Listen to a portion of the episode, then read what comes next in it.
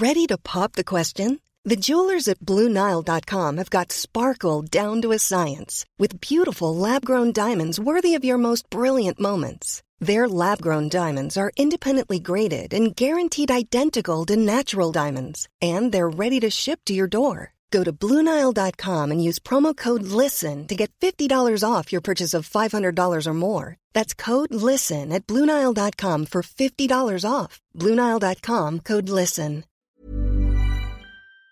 Vous retrouvez pour Midi News Weekend. Midi News Weekend, ce sont trois rendez-vous, vous les connaissez par cœur dorénavant. 10h30, 11h, votre premier journal décrypté par mes deux invités.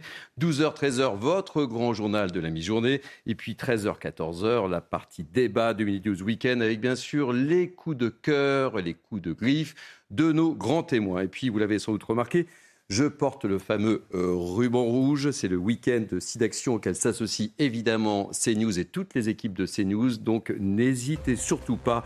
Il faut faire des dons. Oui, il faut faire des dons. Tout de suite, les titres.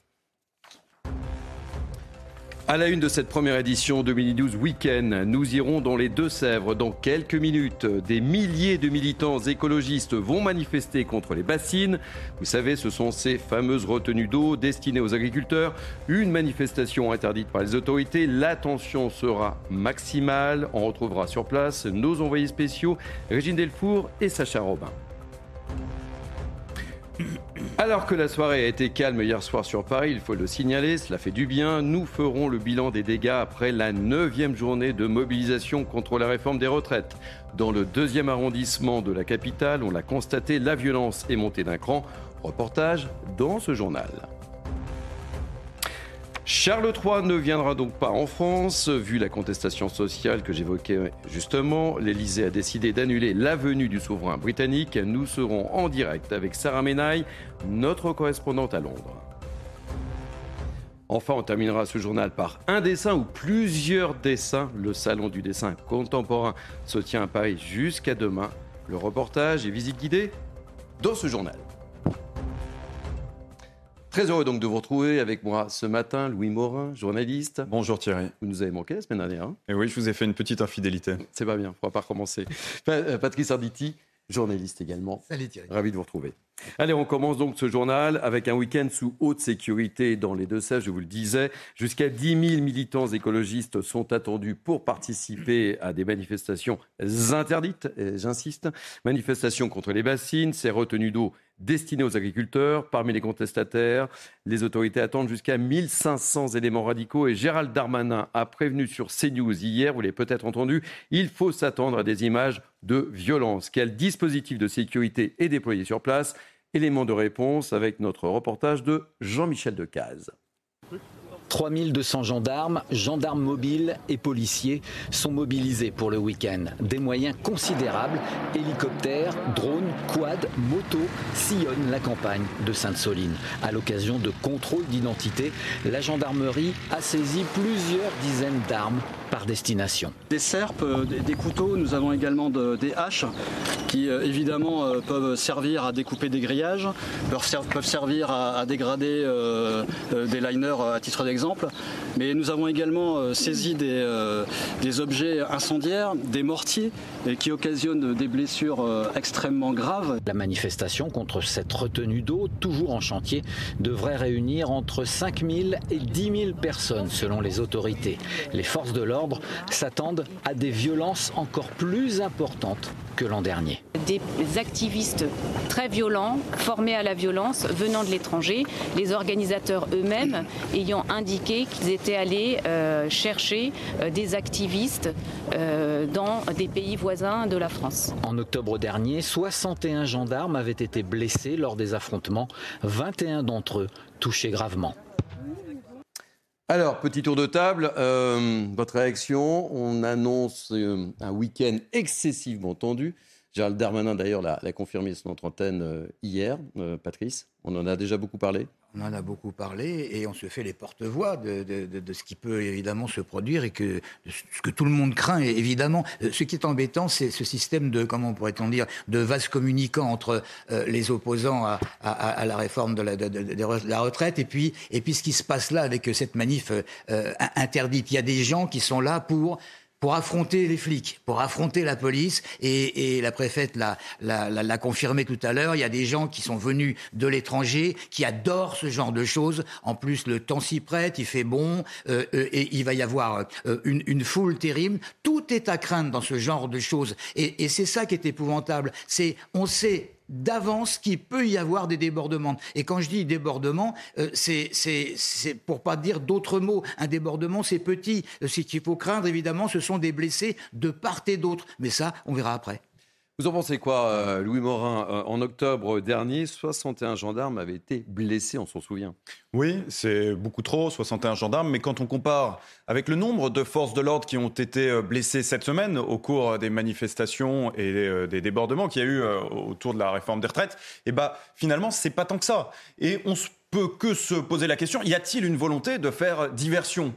Par rapport eh bien, à tous les événements qu'on a connus euh, cette semaine, où l'État a perdu la main. Ce matin, je ne sais pas, on vient de voir les, les, images, euh, il y a eu un véritable défilé, défilé euh, de moyens de force de l'ordre, des hélicoptères dans le ciel, on se serait presque cru le 14 juillet avec ces, ces hélicoptères qu'on vient de voir sur les, sur les images. L'idée, c'est de montrer que l'État peut reprendre la main ce week-end, peut asseoir son autorité, ce qu'il n'a pas réussi à, à montrer cette semaine.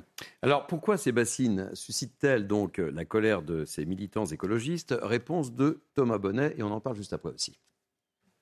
Voici à quoi ressemblent ces fameuses méga bassines, source de toutes les polémiques. De gigantesques réservoirs d'eau pompés dans le sous-sol depuis les nappes phréatiques. De l'eau qui doit permettre aux agriculteurs de faire face aux situations de sécheresse. Dans le département des Deux-Sèvres, ce sont ainsi 16 nouvelles bassines qui doivent sortir de terre pour une capacité totale de 6 millions de mètres cubes. Un projet à l'initiative de 450 agriculteurs pour qui ces réserves d'eau sont une question de vie ou de mort pour leur exploitation. Mais pour les opposants au projet, ces bassines représentent un accaparement de l'eau pour une poignée de personnes au détriment de l'environnement. C'est la raison pour laquelle des militants écologistes, mais aussi des associations d'agriculteurs se mobilisent contre ces chantiers. À Sainte-Soline, ces méga-bassines sont en réalité devenues le symbole d'un débat plus large sur la gestion de l'eau et sur la protection de l'environnement. Voilà ce qui pousse des manifestants venus d'autres régions, voire même d'autres pays, à se mobiliser ce week-end dans les Deux-Sèvres.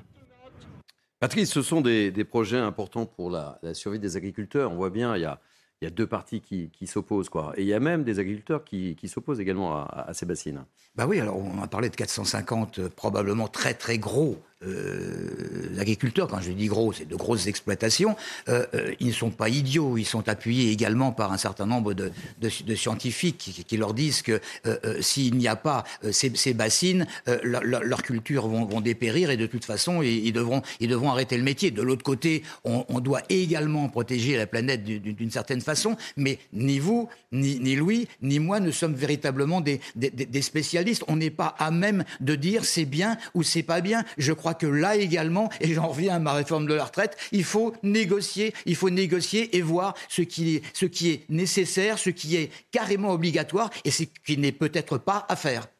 On voit avec euh, les images que, l'on découvre également sur, euh, sur vos écrans, ça ressemble un petit peu à ce qui s'est passé sur l'aéroport de Nantes, une espèce de forme de, de ZAD qui s'installe, etc.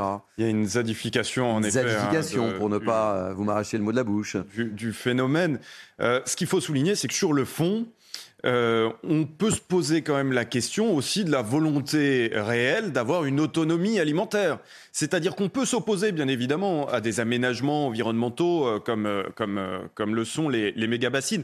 Mais la réalité, c'est que si on n'a plus les moyens et si on ne donne pas à nos agriculteurs les moyens de produire en France, eh bien, on sera encore obligé d'acheter euh, à l'étranger. Et on l'a vu avec le conflit en, Ukraine, euh, lorsqu'on achète à l'étranger et lorsqu'on est dépendant euh, sur certaines matières, et en particulier sur les matières premières, et qu'il y a une raréfaction de l'offre pour une raison ou pour une autre, eh bien ça fait exploser les prix. Donc c'est la question de l'autonomie alimentaire qui est en jeu. Avec nous euh, en direct, priorité au, au, direct évidemment, euh, on va vous faire vivre tout au long de cette journée ce qui se passe du côté de Sainte-Soline. Euh, avec nous Jean Collomb, secrétaire de l'association Gatine Environnement. Soyez le bienvenu Jean Collomb. Alors vous, pour être très précis, vous êtes contre ces bassines. En, en quelques mots, pourquoi? Et vous êtes sur le terrain là hein? Oui, je suis sur le terrain. Et euh, il y a énormément de, monde. Je viens de dégager mon véhicule parce que j'apportais du matériel. Et euh, Donc pourquoi je suis contre ces bassines Parce que c'est un projet euh, gravissime pour les milieux aquatiques. Nous avons largement commencé à le constater en Poitou-Charentes-Vendée.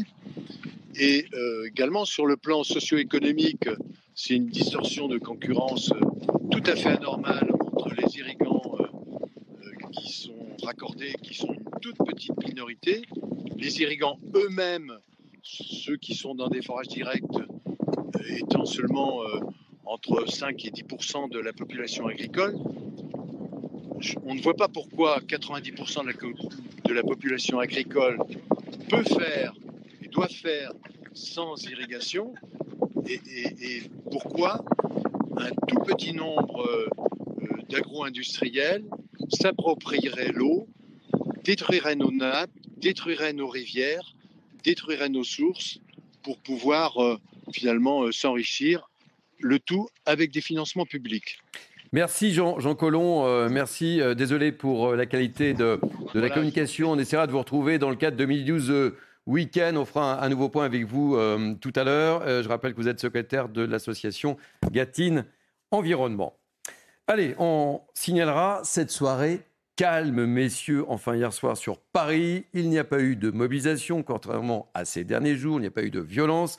Et le bilan des dégâts à Paris, on va quand même le faire au lendemain de la journée de mobilisation contre la réforme des retraites. Dans le deuxième arrondissement de la capitale, comme ailleurs en France, le constat est clair, même très limpide. La violence est montée d'un cran.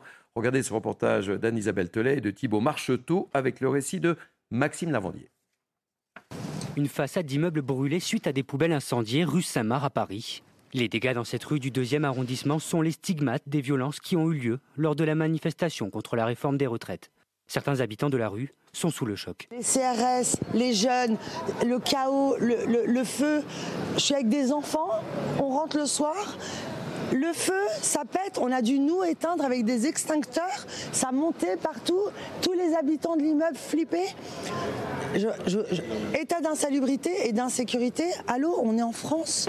Les dégâts se sont propagés un peu partout dans Paris aux abords du parcours de la manifestation. Graffiti, des vitres brisées ou encore des trottinettes calcinées. Une manière d'exprimer sa colère, pour certains compréhensible, pour d'autres injustifiée. Pour moi, la violence n'a jamais été un moyen de se faire entendre. Pour moi, c'est la négociation qui doit aboutir, pourvu qu'il y ait des interlocuteurs valables des deux côtés, y compris au plus haut niveau de l'État. J'ai plutôt la chance d'être sur euh, un contrat cadre avec un emploi dans le bureau, mais je vois des personnes qui ont travaillé des, charges lourdes, ce genre de choses. Et je peux comprendre que quand on leur dit, bon bah voilà, vous allez vivre 5-6 ans en bonne santé après la retraite, on vous en retire deux, c'est quelque chose qui est assez violent aussi euh, de la part du gouvernement. Alors que l'heure est au nettoyage, une nouvelle manifestation est d'ores et déjà prévue pour le 28 mars prochain.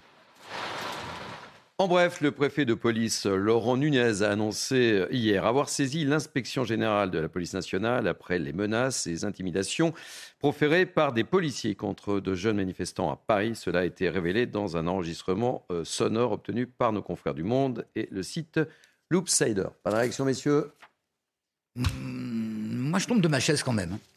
Je, tombe de ma chaise parce que, bon, on, sait très très bien que tout n'est pas blanc et, tout n'est pas noir. En tant que journaliste, on a tous participé à des manifestations, on a été derrière des manifestants, donc face aux forces de l'ordre. On voit exactement quel genre d'invective euh, on, peut entendre de la part de certains manifestants radicaux. On a également été du côté des forces de l'ordre, donc derrière les forces de l'ordre, face aux manifestants. On a également entendu ce que peuvent dire certains policiers et il est vrai qu'on a déjà entendu des policiers dire casse toi pauvre con, euh, mm. tire-toi. Euh, euh, ok, très bien. Donc le, fait, le fait, le fait de, de, de, de, nous baser sur ce qui s'est passé hier, c'est vrai que en principe, les policiers n'ont pas le droit de menacer. Mais on n'est pas au royaume des bisounours. À partir du moment où les policiers n'ont pas le droit, soi-disant, de dire quoi que ce soit et simplement de menacer d'une amende de 135 euros, j'appelle ça d'hypocrisie. Allez, cette question. Le Conseil constitutionnel va-t-il censurer la loi sur les retraites? C'est une bonne question, me direz-vous. C'est en tout cas l'espoir de ceux qui s'y opposent et la dernière possibilité de voir cette réforme jetée aux oubliettes. Il y a plusieurs recours déposés, ceux de la NUPES et du Rassemblement national à l'Assemblée, mais également un autre recours des sénateurs de gauche, nouveauté par ailleurs. L'intersyndicale a décidé elle aussi d'écrire un courrier au Conseil constitutionnel. Information de nos confrères du Parisien ce matin. Elle n'a pas juridiquement la possibilité de le saisir, mais elle peut lui faire passer une note argumentée pour critiquer un texte. Alors, quels sont les risques ou les chances? C'est selon de voir cette loi rejetée par les sages. On fait le point avec Gauthier Lebret. Le Conseil constitutionnel est le dernier espoir des syndicats pour que cette réforme des retraites ne s'applique pas si Laurent Fabius et les sages qu'il préside font le choix de retoquer l'entièreté de cette réforme, ce qui est quand même très peu probable. Par contre, ce qui est plus euh, probable, c'est que le Conseil retoque un ou deux articles. Pourquoi? Eh bien parce que le gouvernement a fait le choix de passer par un texte budgétaire, car sur les textes budgétaires, l'usage du 49.3 est illimité, alors que sur tous les autres textes, c'est un 49.3 maximum euh, par session. En conséquence, il faut que chaque article de cette réforme des retraites soit un article budgétaire. Et il y a un hic, notamment sur euh, l'article 2, sur l'index euh, senior, qui vise à contraindre les entreprises eh bien, à révéler leurs données sur l'emploi des seniors en leur sein. Pareil pour le CDI senior, qui vise à exonérer les entreprises qui embauchent un senior de plus de 60 ans. Ce ne sont pas, à proprement parler, des articles purement budgétaires. Et le Conseil pourrait donc eh bien, faire le choix de les retoquer. Alors, c'est pas si grave pour le gouvernement qui pourra euh, toujours les réincorporer dans un autre texte, notamment la loi travail, qui doit arriver dans les prochaines semaines au Parlement. Le Conseil a normalement un mois pour se prononcer. Il a été euh, saisi à la fois par le RN et par la France Insoumise, mais le gouvernement a fait le choix également de saisir le Conseil constitutionnel. Et là, les choses pourraient aller encore plus vite, car quand le gouvernement fait le choix de saisir le Conseil, nous sommes sous une procédure accélérée. Donc les conclusions pourraient être connues dans les prochains jours. Allez, je le disais dans les titres, Emmanuel Macron contraint de reporter la visite d'État du souverain britannique Charles III, à cause évidemment, hein, vous vous en doutez, de la contestation sociale en France et des violences de ces derniers jours.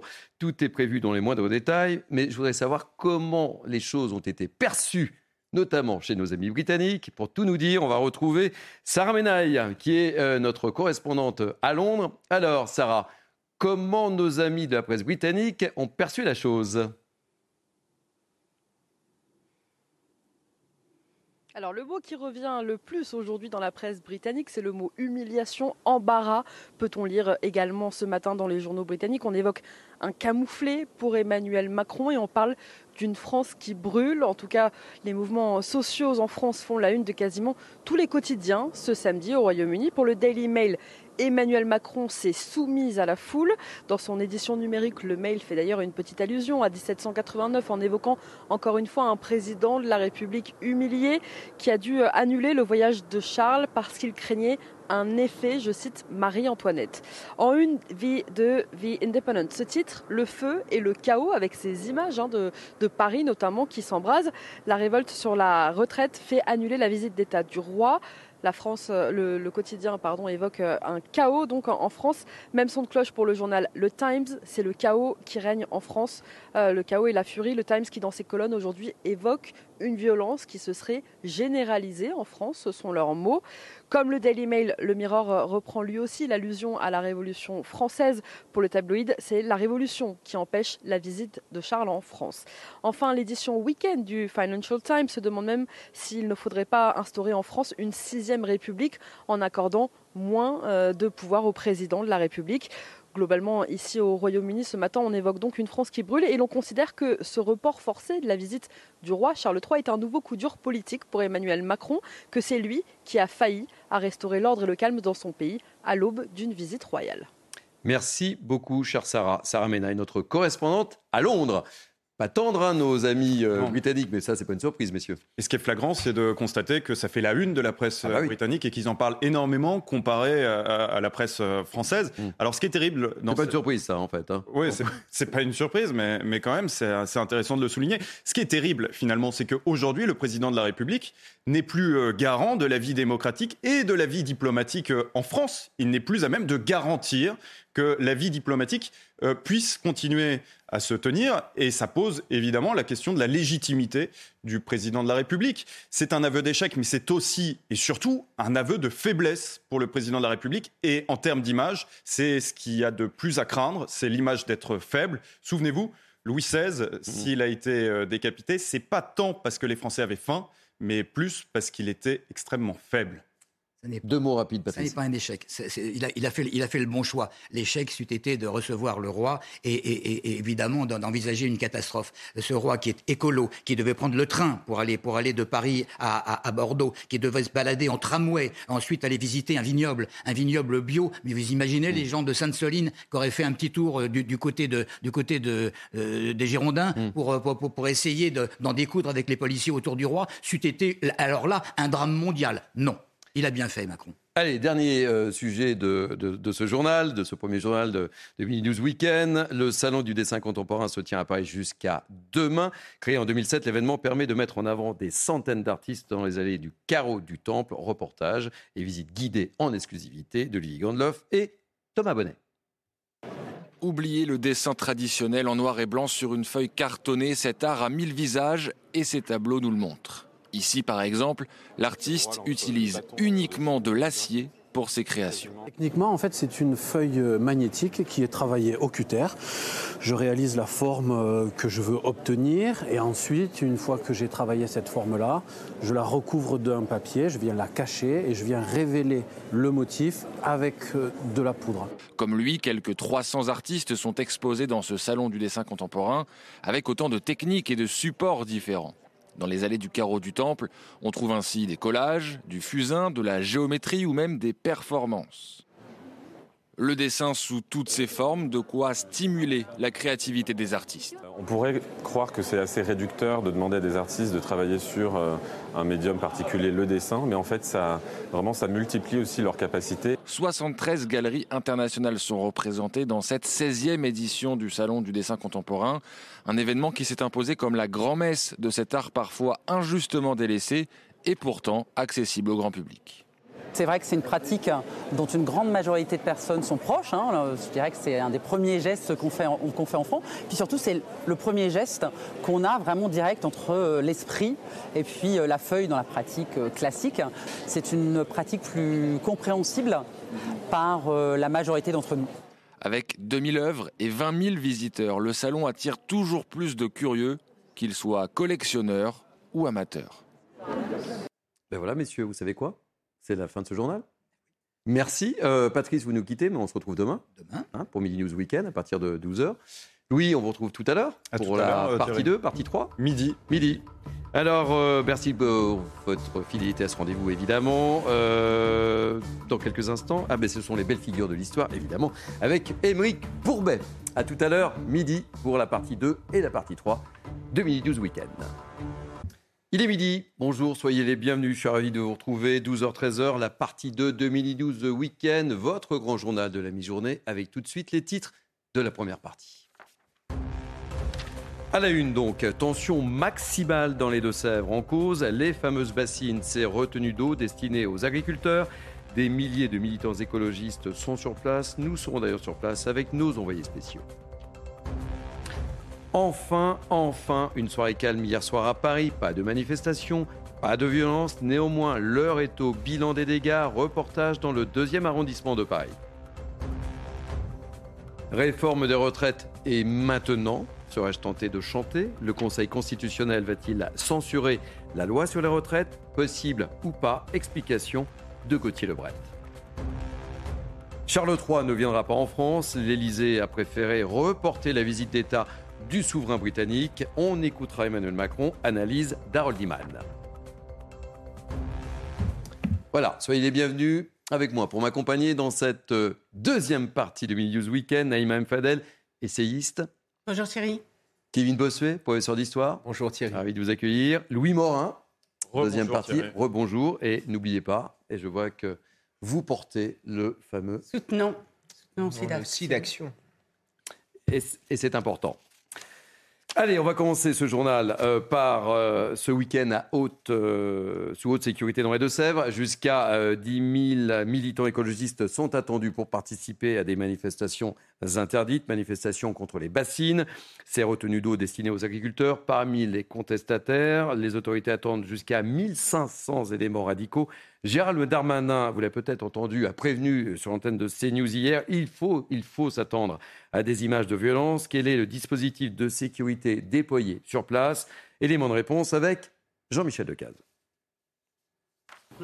3200 gendarmes, gendarmes mobiles et policiers sont mobilisés pour le week-end. Des moyens considérables, hélicoptères, drones, quads, motos sillonnent la campagne de Sainte-Soline. À l'occasion de contrôles d'identité, la gendarmerie a saisi plusieurs dizaines d'armes par destination. Des serpes, euh, des, couteaux, nous avons également des haches qui euh, évidemment euh, peuvent servir à découper des grillages, peuvent, servir à, dégrader des liners à titre d'exemple. Mais nous avons également saisi des, des, objets incendiaires, des mortiers qui occasionnent des blessures extrêmement graves. La manifestation contre cette retenue d'eau, toujours en chantier, devrait réunir entre 5 000 et 10 000 personnes selon les autorités. Les forces de l'ordre s'attendent à des violences encore plus importantes que l'an dernier. Des activistes très violents, formés à la violence, venant de l'étranger, les organisateurs eux-mêmes ayant indiqué qu'ils étaient allés euh, chercher euh, des activistes euh, dans des pays voisins de la France. En octobre dernier, 61 gendarmes avaient été blessés lors des affrontements, 21 d'entre eux touchés gravement. Petit tour de table, réaction sur ce rendez-vous non autorisé, Naïma Fadel bah écoutez, euh, c'est non autorisé déjà, donc on voit bien que ces personnes-là, ces soi-disant militants, viennent euh, pour en découdre avec la police. On a vu là passer sur l'écran les armes qu'on a retrouvées sur eux, c'est-à-dire des couteaux, des haches, des, enfin, d'autres armes. Donc on voit bien qu'ils veulent en découdre et surtout agresser les policiers et je dirais même qu'ils sont dans une démarche, non pas de militants pour une cause écologique, mais clairement dans une démarche criminelle. Quand on vient armé pour soi-disant manifester, euh, c'est qu'il y a quelque chose d'autre mmh. euh, qu'on doit interroger.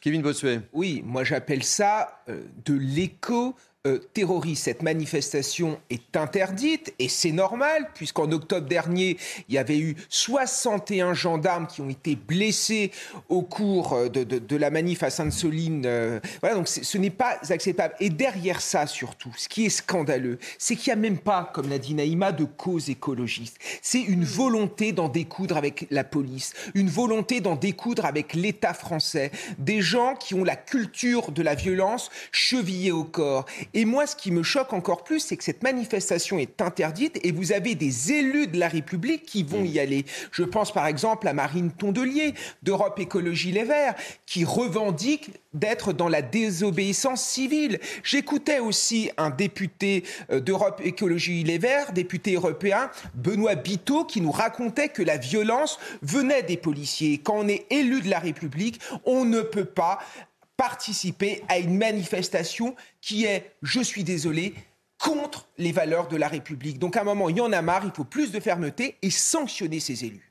Louis Morin, on, peut parler un peu de tourisme ressemblant étrangement à ce qui se passait du côté de Nantes avec le célèbre aéroport qui n'a jamais vu le jour, avec une certaine ZAD, une espèce de tourisme zadiste, euh, je serais tenté d'employer l'expression. Oui, oui, du tourisme euh, effectivement euh, zadiste. On, connaît, on sait que les Black Blocs sont organisés, que là aussi, il y a un, tourisme de, de, la violence de l'ultra-gauche. Et là, on voit finalement un tourisme de la violence, cette fois-ci, de l'ultra-vert.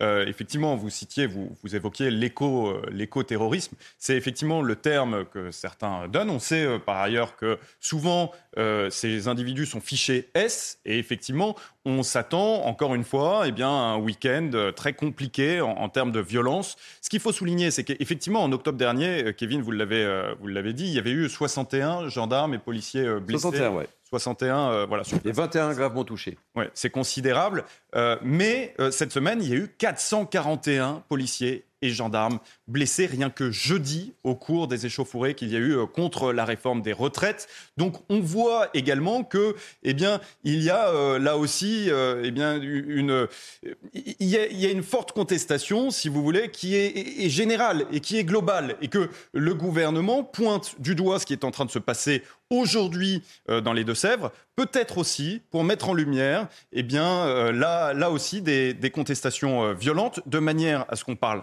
un petit peu moins de ce qui s'est passé cette semaine et qui a été très grave. On va retrouver tout de suite, priorité au direct, l'une de nos équipes qui est sur place. Très concrètement, quel est l'état des lieux Oui, bonjour Thierry. Écoutez, nous, on est euh, sur le site, euh, sur le chantier euh, de la méga bassine de Sainte-Soline. Et comme vous le voyez, nous sommes avec les forces de l'ordre, des forces de l'ordre qui sont en nombre, hein, puisqu'il y a à peu près 3200 policiers et gendarmes déployés, avec énormément de véhicules. Il y a aussi des quads et puis tous euh, les hommes qui sont bordés euh, tout autour de, de la méga bassine. Hein. C'est un, site qui représente à peu près 16 euh, hectares. Les manifestants sont partis il y a plus d'une heure. Ils sont à 3 km d'ici. On voit donc les forces de l'ordre qui sont dans les champs. On voit aussi les manifestants arriver au loin. je pense que sur l'image, c'est très compliqué pour vous de les montrer, de, les voir. On les voit, on les distingue. Ils devraient être là, je pense, d'ici une heure à peu près. Merci mille fois pour ces précisions. Ce n'est pas un oubli de ma part. On a décidé de ne pas nommer nos journalistes qui sont sur place pour euh, tout simplement des, raisons de sécurité. Alors pourquoi ces bassines suscitent-elles la colère? Explication de Thomas Bonnet et je vous interroge juste après aussi. Bon, on va faire un petit tour de plateau. Euh, justement sur euh, les conditions un petit peu de, cette manifestation et on retrouvera le sujet de Thomas Bonnet dans quelques instants. Non, ce qu'il faut souligner euh, par ailleurs, c'est que c'est aussi la faillite de l'écologie politique si vous voulez. C'est-à-dire que normalement, on a des représentants politiques pour porter ce type de contestation, d'opposition Hein, à ce type de projet. Et aujourd'hui, on voit bien que bah, finalement, Sandrine Rousseau, aussi médiatique qu'elle soit, ne parvient pas à mettre ces sujets-là et à les porter suffisamment avec suffisamment d'ardeur pour qu'il n'y ait pas de révolte violente. Et donc finalement, c'est euh, tout simplement l'incapacité des représentants de l'écologie politique à faire valoir leur cause. Alors, le sujet de Thomas Bonnet euh, est prêt. pourquoi justement ces bassines suscitent la colère? On regarde. Voici à quoi ressemblent ces fameuses méga bassines, source de toutes les polémiques. De gigantesques réservoirs d'eau pompés dans le sous-sol depuis les nappes phréatiques. De l'eau qui doit permettre aux agriculteurs de faire face aux situations de sécheresse. Dans le département des Deux-Sèvres, ce sont ainsi 16 nouvelles bassines qui doivent sortir de terre pour une capacité totale de 6 millions de mètres cubes. Un projet à l'initiative de 450 agriculteurs pour qui ces réserves d'eau sont une question de vie ou de mort pour leur exploitation. Mais pour les opposants au projet, ces bassines représentent un accaparement de l'eau pour une poignée de personnes au détriment de l'environnement. C'est la raison pour laquelle des militants écologistes, mais aussi des associations d'agriculteurs se mobilisent contre ces chantiers. À Sainte-Soline, ces méga-bassines sont en réalité devenues le symbole d'un débat plus large sur la gestion de l'eau et sur la protection de l'environnement. Voilà ce qui pousse des manifestants venus d'autres régions, voire même d'autres pays, à se mobiliser ce week-end dans les Deux-Sèvres. Voilà, il me semblait important d'être très euh, pédagogique sur ce fameux dossier des bassines. Et on le voit, hein, il, y a, les agriculteurs qui sont pour et d'autres qui sont contre, Kevin Bossuet Bien sûr, il y a des agriculteurs qui sont pour, il y a des agriculteurs qui sont contre, mais vous avez quand même beaucoup de militants qui ne sont pas agriculteurs, agriculteurs qui mettent en avant la raison écolo pour faire de la petite politique politicienne. Parce que ce qui est visé, c'est quoi? C'est le modèle de l'agriculture productiviste. C'est le modèle, finalement, capitaliste. Pourquoi on crée ces bassines? Tout simplement pour que nos agriculteurs puissent euh, préserver leurs outils euh, dans le cadre d'une sécheresse. Il y a derrière cela la question de la souveraineté alimentaire. Et le fait, si vous voulez, qu'il y ait des militants qui remettent en cause cela, c'est quand même gravissime. Surtout que les agriculteurs qui vont bénéficier euh, de ces bassines ont dit qu'ils allaient baisser l'utilisation de pesticides. Et en outre, au moment de l'été où les agriculteurs vont puiser cette eau-là, cette eau-là va être rendue également au milieu naturel. Donc on voit bien, ici qu'on est dans une forme d'obscurantisme, une vision très étriquée euh, de l'écologie, et que derrière ça, c'est évidemment la politique, l'anticapitalisme et une volonté de mettre le boxon. Naïma, petite précision. si on revient tout simplement à du bon sens, c'est que cette, euh, cette eau en partage, puisque souvent il parle de partage de l'eau, c'est en partage justement pour que les agriculteurs puissent aussi nous nourrir. C'est ça aussi la réalité. C'est que cette, euh, cette eau-là, on en a besoin pour mmh. effectivement aujourd'hui pouvoir nous nourrir. Il faut savoir qu'aujourd'hui, nous importons énormément à cause de toutes les injonctions faites par, par l'Europe, qui fait que je crois que c'est entre 40 et 60 d'importation de fruits et légumes. Donc on n'a même plus notre souveraineté. Euh, aujourd'hui. Et souvent, on importe aussi de pays qui sont loin d'être aussi vertueux que nos agriculteurs. Parce que je on peut, et on l'a vu, euh, à plusieurs fois, que et toutes les, toutes les rapports, etc. Et j'invite aussi au livre, euh, je ne sais plus comment, euh, Madame Sylvie Brunel, je crois qu'elle s'appelle. c'est la géographe qui est vraiment remarquable, où elle montre combien nos agriculteurs ont le souci d'être vertueux, ont le souci d'être dans l'écologie, ont le souci de nous donner des bons produits, bons et beaux. Oui, un dernier mot sur le sujet. Ce qu'il faut souligner, et vous l'avez euh, rappelé euh, Thierry, c'est que tous les agriculteurs ne sont pas d'accord hein, finalement sur ces méga bassines. Pourquoi? Parce qu'elles vont euh, profiter avant tout à l'agriculture intensive et notamment euh, à l'élevage en réalité.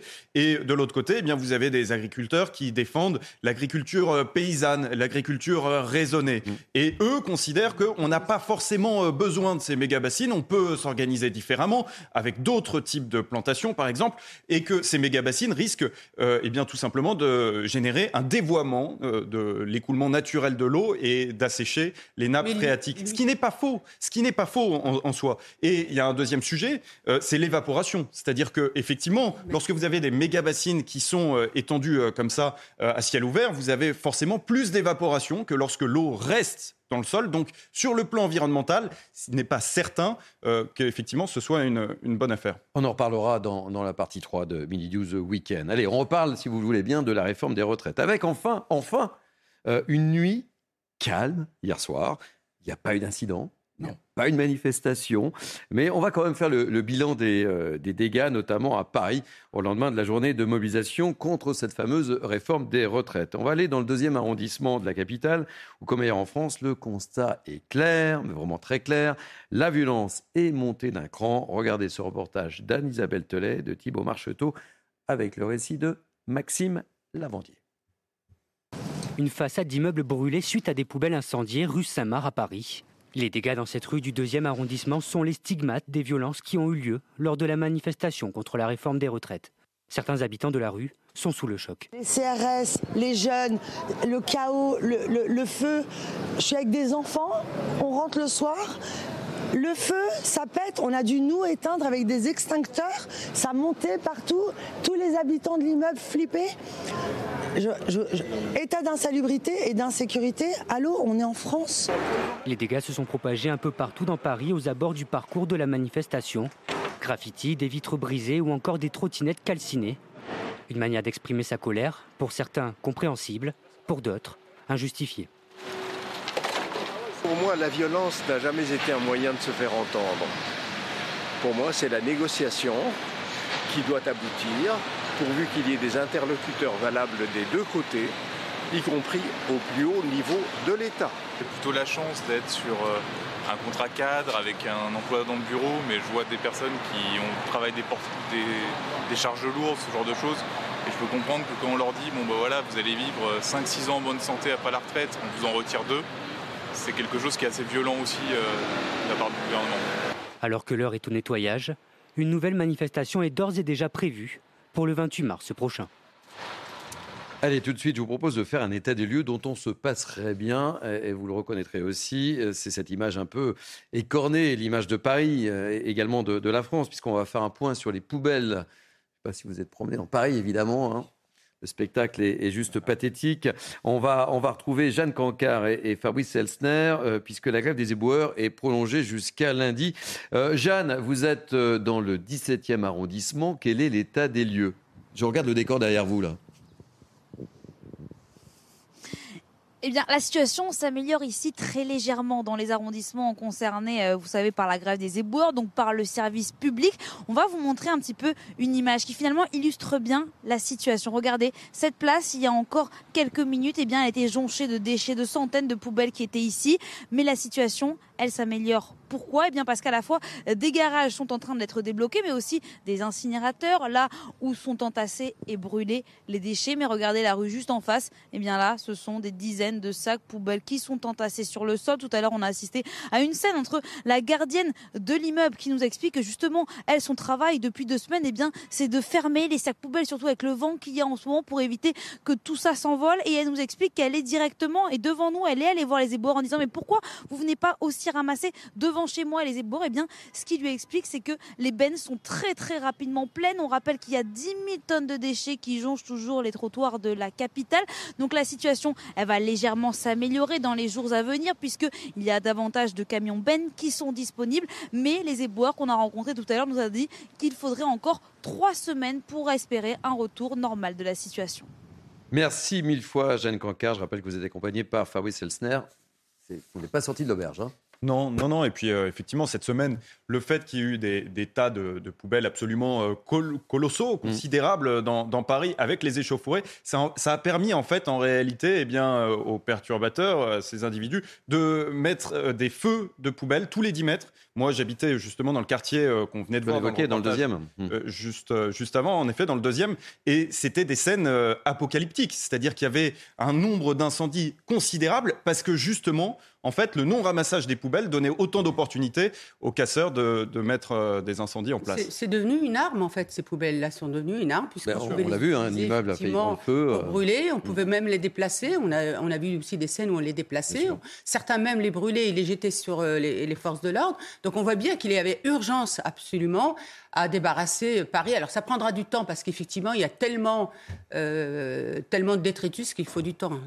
Allez, je vous donne cette information euh, en bref. Le préfet de police, Laurent Nunez, a annoncé euh, hier soir avoir saisi l'inspection générale de la police nationale après les menaces et intimidations proférées par des policiers euh, contre des jeunes manifestants à Paris. tout ça a été révélé dans un enregistrement sonore obtenu par nos confrères du Monde et du site Loop Sider.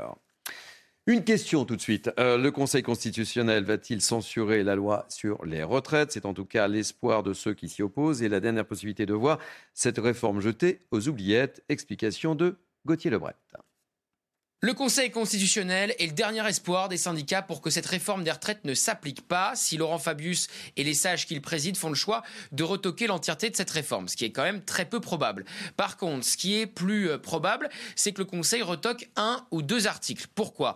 Eh bien parce que le gouvernement a fait le choix de passer par un texte budgétaire, car sur les textes budgétaires, l'usage du 49.3 est illimité, alors que sur tous les autres textes, c'est un 49.3 maximum euh, par session. En conséquence, il faut que chaque article de cette réforme des retraites soit un article budgétaire. Et il y a un hic, notamment sur euh, l'article 2, sur l'index euh, senior, qui vise à contraindre les entreprises eh bien, à révéler leurs données sur l'emploi des seniors en leur sein. Pareil pour le CDI senior, qui vise à exonérer les entreprises qui embauchent un senior de plus de 60 ans. Ce ne sont pas, à proprement parler, des articles purement budgétaires. Et le Conseil pourrait donc eh bien, faire le choix de les retoquer. Alors, c'est pas si grave pour le gouvernement qui pourra euh, toujours les réincorporer dans un autre texte, notamment la loi travail, qui doit arriver dans les prochaines semaines au Parlement. Le Conseil a normalement un mois pour se prononcer. Il a été euh, saisi à la fois par le RN et par la France Insoumise, mais le gouvernement a fait le choix également de saisir le Conseil constitutionnel. Et là, les choses pourraient aller encore plus vite, car quand le gouvernement fait le choix de saisir le Conseil, nous sommes sous une procédure accélérée. Donc les conclusions pourraient être connues dans les prochains jours. Voilà, notre euh, ami Harold Iman, spécialiste des relations internationales, nous a rejoint. Très, euh, très chic, hein, très très lourd anglais, euh, mon cher euh, Harold. On va en parler. justement, c'est pour ça. Euh, Emmanuel Macron donc a, décidé de reporter la, visite de, Charles III. ça veut dire quoi Très concrètement, c'est un échec pour Emmanuel Macron, mon cher Harold? Alors voyons ce qu'en pensent les Britanniques via leurs journaux. On va commencer par le Daily Mail, qui est euh, quasi tabloïd, mais quand même très bien informé. Et euh, lui, dans l'image, nous dit que Macron euh, se soumet à, la foule. Donc c'est toujours quelque chose d'un petit peu déshonorant que d'être à la merci de la populace. Ensuite, toujours ce même Daily Mail euh, nous sort le fantasme du dîner de Versailles. Ça, ça a bien marché euh, outre-Manche, c'est-à-dire que c'est un moment euh, Marie-Antoinette pour, selon le journal, que le prince, le roi, pardon, voulait éviter. Ensuite, le Independent, bon, là, il reprend un graffiti qu'on voit à Paris, Charles III, connaissez-vous la guillotine? Euh, N'oublions pas qu'il y a un roi quand même qui s'est fait dé- euh, décapiter, Décapité. dans l'histoire anglaise au XVIIe siècle, hein, Charles Ier. Euh, même idée du Times, le Times qui dit que les ma- manifestants euh, pourraient attaquer Versailles justement parce qu'il y a euh, à la fois euh, le, euh, le prince et enfin le roi, décidément. et, et, du mal euh, avec le roi et le prince, hein Oui, non, c'est tellement rentré dans ma tête, mais bon, il faut le sortir. De quel Euh, roi de, de- vous parlez en fait? Le roi Charles III, mais on y arrive. hein. Et le Daily Mirror, enfin, qui a un petit peu le mot thématique de la matinée, c'est que la Révolution française, voilà, arrête la ville. Euh, la, la- la visite du roi. Alors qu'est-ce que ça veut dire tout ça? Ça veut dire que de toute évidence, Charles III aurait rendu service à la France en venant euh, et que les Français s'en prendraient à lui. Quelle ingratitude Implicitement, évidemment, c'est Emmanuel Macron qui suscite le sentiment anti-monarchiste en France. Et selon les Britanniques, cela pourrait contaminer Charles III, qui est quand même un roi un peu moins populaire que sa mère. Ce ne serait pas une bonne chose de l'exposer. Charles, thank you very much pour toutes ces précisions. Allez, deux mots de, de sport. Euh, football, un bon départ pour l'équipe de France hier soir pour les qualifications à l'Euro 2024. Victoire 4 à 0 euh, devant les Pays-Bas avec deux buts du nouveau capitaine des Bleus. Kevin Mbappé. Très bien, on voit que vous suivez. Oui, oui, non, mais j'ai Messieurs, absorbé par c'est les Naïma images. qui répond. Yes. Je dis ça, je dis rien. Rugby, euh, top 14, à noter une très belle affiche Bordeaux-Bègle, La Rochelle, à 21h05, euh, à suivre sur Canal+. Sport. Allez, euh, avant de marquer une première pause dans ce grand journal de la mi-journée, on va retrouver notre amie Barbara Klein avec ce rendez-vous. Désormais, euh, Barbara qui anime, vous le savez, la parole. Aux Français. Très bien, bah, euh, il y en a qu'une qui suit. Hein. Mais non, mais je sais, je Eh regardais euh, Ouais, ouais, Barbara, Klein qui est avec très nous. élégante. Voilà. Barbara, alors, c'est quoi le menu de la parole aux Français cet après-midi à partir de 14h 14h. Très bien. Bonjour Vous voyez, ils sont dynamiques, mes Bonjour à hein. tous, oui, et bravo à ceux qui suivent. Effectivement, à 14h, nous continuerons de suivre en direct avec nos équipes la mobilisation euh, prévue tout le week-end dans les Deux-Sèvres. Manifestation, vous le savez, anti-bassine, ces réserves d'eau prélevées l'hiver dans les nappes phréatiques pour permettre un accès à l'eau euh, toute l'année. Dans les Deux-Sèvres, il est question d'en créer 16 répartis sur 14 communes d'ici 2025 pour un budget total de 76 millions d'euros. C'est un projet qui est décrié par les défenseurs de l'environnement. Il dénonce une absurdité écologique et appelle à un partage plus équitable de cette précieuse ressource qu'est l'eau. Dans la parole aux Français, donc, vous entendrez les contre et les pour, notamment un agriculteur qui bénéficie de ce dispositif et qui estime d'ailleurs pouvoir survivre uniquement grâce à lui. Voit également deux manifestants qui dénoncent l'agro-business et appellent à changer de modèle agricole. On rappelle aussi que la journée est très surveillée hein, en raison de la crainte de débordement. 3000 membres des forces de l'ordre sont mobilisés. Voilà nos équipes et les différents points de vue de Français. C'est donc à suivre sur CNews à partir de 14h. C'est bien 14h, on l'a bien noté. Merci beaucoup, Barbara. Allez, on va marquer une pause dans ce grand journal de la mi-journée. On se retrouve dans quelques instants. Et évidemment, on reparlera, on reparlera de Sainte-Soline et de ses fameuses bassines. À tout de suite.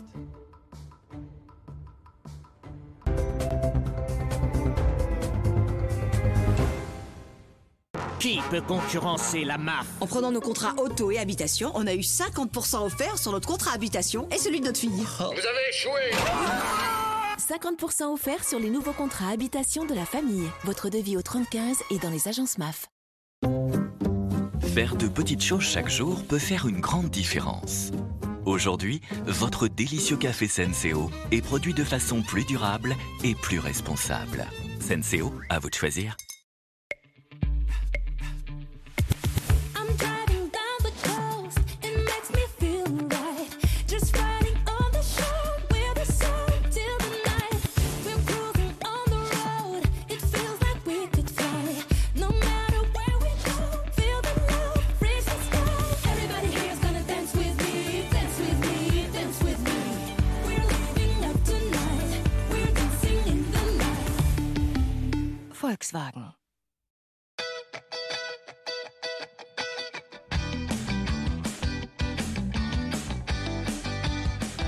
Pour profiter de votre extérieur tout en étant protégé, optez pour le parasol orientable Livarno Home. Sa forme rectangulaire lui permettra de s'adapter parfaitement aux jardins, terrasses et balcons.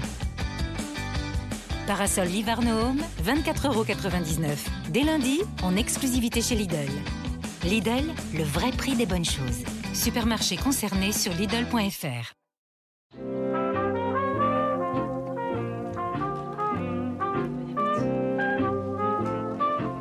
Toute notre vie, ils ont pris soin de nous.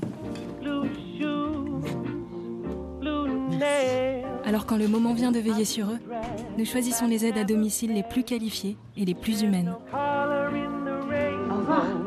C'est en pensant à nos grands-parents que nous sélectionnons nos auxiliaires de vie. Petit-fils, la compétence d'un professionnel, l'esprit d'une famille. La chambre d'amour, mon amour. C'est peut-être pas la meilleure vidéo, mais pour Cyril et Asania, c'est sûrement leur plus beau souvenir de vacances. Emplacement mythique, vue exceptionnelle. Bellambra Club, au plus vrai des vacances. Réservez vite sur bellambra.fr. Quatre sphères qui éveillent vos sens. Posez un regard neuf sur le monde et entrez dans une nouvelle dimension de l'inspiration. Fascinante, connectée, autonome et offrant un écosystème technologique durable. Bienvenue dans une nouvelle ère de mobilité haut de gamme. Nous sommes Monabank et nous mettons les gens avant l'argent. Parce que nous savons que derrière chaque dépense, il y a une vie et des projets. Nous vous offrons jusqu'à 120 euros à l'ouverture de votre compte. Monabank, la banque qui met les gens avant l'argent. C'est News, la liberté d'expression n'a jamais fait autant parler. Le dos de Max, il a toujours pu compter sur sa mutuelle Via Santé. Déjà à 16 ans, il roulait sa bosse. Le bâtiment, c'était lourd pour lui, vous savez. Puis, il est devenu patron. Et là, vous imaginez bien, à chaque coup de stress, retard de chantier, prêt refusé, c'est lui qui prenait. Heureusement, dès qu'il en a besoin, Via Santé Mutuelle est là pour rembourser ses frais d'ostéopathie. Via Santé Mutuelle, groupe AG2R La Mondiale, au plus près de vous. Les toutes premières secondes. C'est quelques secondes pour savoir si l'on aime ou si l'on déteste. Des secondes d'excitation, de préjugés. Quelques secondes déraisonnablement décisives. Je n'essaye pas de vous convaincre. Seulement quelques secondes suffiront. Succombez à Cupra Formentor à partir de 299 euros par mois.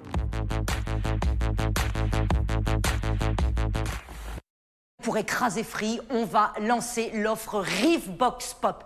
Tout pareil, mais à 29,98€ au lieu de 99 Sauf que pour y arriver, Marc, euh, faut que tu partes. Un jour, peut-être, Riff fera mieux que Free. En attendant, retrouvez la Freebox Pop avec Canal Plus série inclus pendant un an. Merci Free. Euh, je sais pas où on va.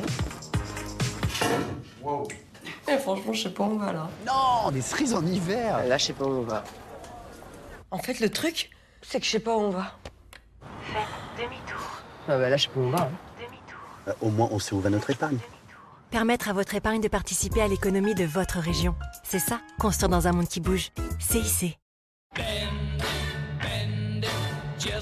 C'est ça la magie du reconditionnement par Aramis Auto. Et le plus beau dans tout ça, c'est le prix, qui restera toujours d'occasion. Retrouvez des voitures reconditionnées par des experts et jusqu'à moins 30% sur aramisauto.com.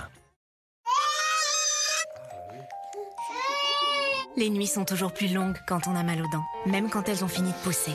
Alors chez Groupama, quel que soit votre âge, nos dentistes partenaires vous soignent avec des avantages privilégiés. Groupama, la vraie vie s'assure ici. Et si c'était le moment de changer? En ce moment, jusqu'à 350 euros offerts pour toute nouvelle souscription.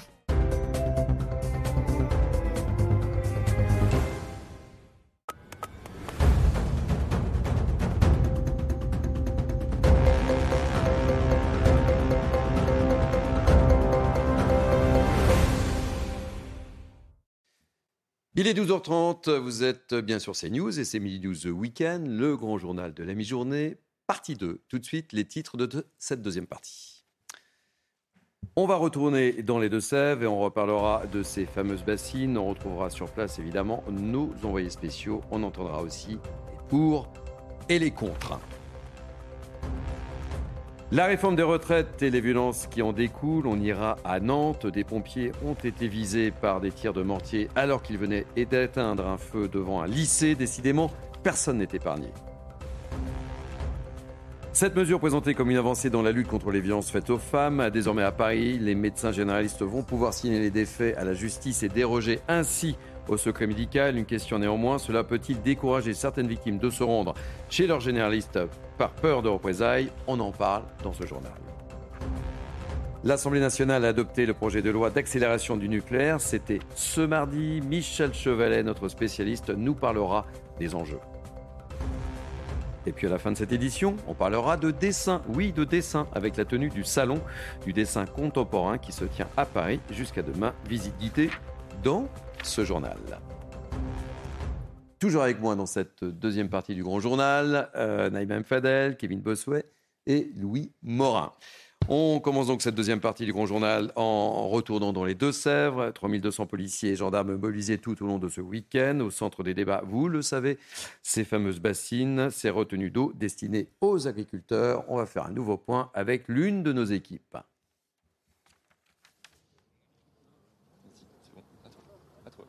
Normalement. Oui, euh, Thierry, excusez-moi.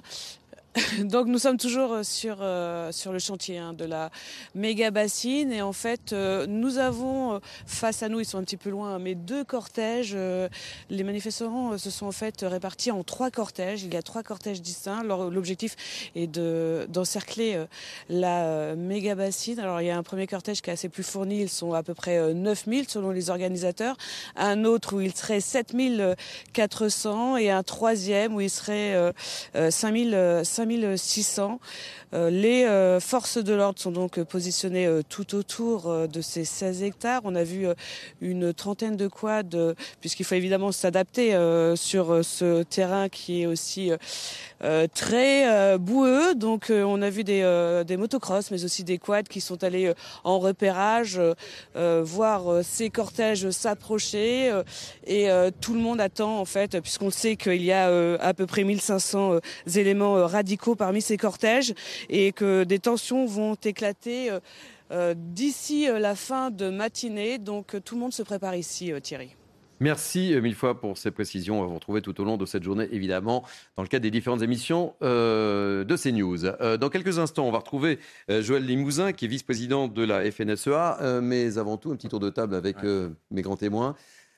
Notre envoyé spécial nous le dit, ça se tend et on s'attend effectivement à des débordements. hein. On s'attend à, des débordements. Alors, ce que je voudrais euh, dire, c'est revenir un petit peu sur euh, eh bien, le, projet et les caractéristiques de ce projet, parce qu'en réalité, c'est un projet d'envergure. hein. On, on parle de 16 mégabassines qui euh, doivent être construites dans les Deux-Sèvres pour un montant total de 60 millions d'euros. Donc, c'est colossal, financé à 70% euh, sur des fonds publics. Il faut bien se rendre compte qu'une seule mégabassine, c'est 160 piscines olympiques. Donc euh, on imagine bien euh, toute l'eau qui est concentrée dans ces méga-bassines et forcément ça va avoir des conséquences sur l'écoulement naturel de l'eau euh, qui, qui doit avoir lieu et notamment sur le niveau des nappes phréatiques.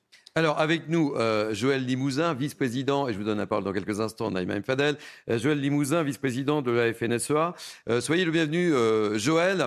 Si j'ai voulu que vous soyez invité dans le cadre de, Midi News, c'est qu'en fait, les, premières attaques ont eu lieu en Vendée autour de, ces bassines, et c'est un sujet que, vous suivez particulièrement, évidemment. Oui, bonjour Thierry, bonjour à tous. Effectivement, on a eu des, attaques qui ont été faites sur le département. Et c'est surtout mes collègues des, Deux-Sèvres où vraiment je veux apporter euh, tout mon soutien parce qu'ils sont fortement mobilisés au travers de, de Denis Mousseau, Thierry Boudot, euh, président de la coopérative de l'eau. Et je tempérerai ce qui a été dit à, l'instant. Effectivement, ce sont des investissements euh, importants, collectifs en tant que tels. Et on est avec un changement climatique fondamental déjà depuis quelques années, que les agriculteurs ont adapté leur dispositif de production, mais que selon les territoires, on ne peut pas raisonner ce stockage de l'eau de la même manière. On a le secteur euh, de la Beauce, où on est avec des grandes réserves euh, nappes phréatiques qui sont bien en sous-sol, mais qui se remplissent très doucement. et qui baisse très lentement, mais aussi elle se remonte très lentement. Par contre, nous sommes sur un territoire autour du marais Poitevin, qui est un territoire où on a des réserves qui, se- qui sont très réactives lorsqu'il y a des pluies. Et souvent, du fait de la proximité de, de la mer, eh bien, dès que ces nappes sont pleines, elles débordent et elles vont à la mer. Le principe. Pourquoi, comment expliquez-vous le fait que certains agriculteurs, comme vous, défendent ces projets et d'autres les, les attaquent hein, et, et- et manifestent aujourd'hui euh, du côté de Sainte-Solide et dans, et dans les Deux-Sèvres? Il y, a une, il y a une vraie opposition en plus. Il y a une opposition, mais euh, l'eau est un bien commun. Et il n'y est pas question pour nous d'avoir un accaparement par le secteur agricole. L'idée, c'est de pouvoir euh, avoir de l'eau en disponibilité en période estivale et de profiter lorsque les nappes sont pleines, et je dis bien lorsqu'elles sont pleines, et exclusivement là-dessus. Et tous les secteurs qui ont un recul de 15 ans, eh bien, on a réussi à remonter les niveaux des nappes de 2 mètres en période d'été. Je veux que vous reteniez ce chiffre-là. Nous avons obtenu une augmentation du niveau des nappes de 2 mètres en période de manque d'eau, en période estivale, parce qu'on a pu capter cette eau en période de hautes eaux, notamment l'hiver, mais même si on a eu un hiver sec 2022-23, eh bien, le remplissage a pu se faire qu'à partir de décembre. Et nous avons un suivi très rigoureux avec l'administration. Ce n'est pas que la profession toute seule, c'est bien avec l'administration pour garder l'équilibre entre la biodiversité, l'enjeu de l'eau potable et l'eau pour préserver notre souveraineté alimentaire. Et il faut qu'on dépassionne les débats de façon à ce qu'on soit dans une approche collégiale et que cette eau est un bien rare avec euh, un enjeu climatique qui a complètement bouleversé. Il ne tombe pas moins doux qu'avant, mais de plus en plus mal réparti. Et l'enjeu que nous devons collectivement avoir en tête, c'est de se dire, lorsqu'elle tombe, est-ce qu'on est en capacité de la stocker Et de la, de la stocker de façon euh, parcimonieuse et surtout de l'adapter à des territoires. Soit c'est des retenues collinaires lorsqu'on a des vallées, soit c'est des réserves de substitution lorsqu'on est sur du calcaire et avec des nappes en sous-sol et des nappes qui réagissent avec la pluviométrie, ou alors on est avec des rivières, mais une chose est certaine, que l'agriculture devra engager, et nous sommes favorables aujourd'hui, c'est d'avoir une déconnexion de- des prélèvements dans le milieu en période d'été. Et on sait qu'on est enclenché dans ce système-là si on veut être sûr d'avoir de l'eau dans les rivières. Et si on avait ces stockages d'eau suffisamment répartis sur tous les, territoires, eh bien, on pourrait éviter les assecs des rivières en laissant partir avec un protocole qui pourrait être négocié avec l'État, les collectivités et la profession pour laisser partir de l'eau qui pourrait être stockée en période hivernale et de pouvoir maintenir des niveaux d'eau dans les rivières et qui euh, permettrait de maintenir la biodiversité et de l'eau pour la pêche. Joël Limousin, merci euh, pour ces précisions. Ça me paraissait euh, nécessaire. Et je rappelle que vous êtes vice-président de la FNSEA. Merci mille fois pour votre témoignage. Naïm Fadel. Ah oui, mais c'est des précisions euh, qui sont les bienvenues. C'est extrêmement clair. On sent bien que c'est en toute responsabilité. Et il faut savoir que ces choses-là ne sont pas mises en place comme ça. Elles font l'objet de tas de, de rapports, d'expertises, de validations, etc. Le, le rôle et la place de l'État est très important. Rien n'est laissé au hasard. Et on voit bien, j'ai apprécié ce qui, aussi ce que a dit M. Limousin, c'est que l'eau elle est un bien commun, elle est en partage avec tous. Et aujourd'hui, effectivement, on a perdu beaucoup de notre souveraineté. Si on veut la retrouver, nous avons intérêt à ne pas faire les mêmes erreurs qu'on a faites autour de notre souveraineté nucléaire. Tr- Entre 30 et 70 aujourd'hui d'importation de fruits, 70% et de légumes, 30% C'est considérable. Kevin. Oui, le discours de M.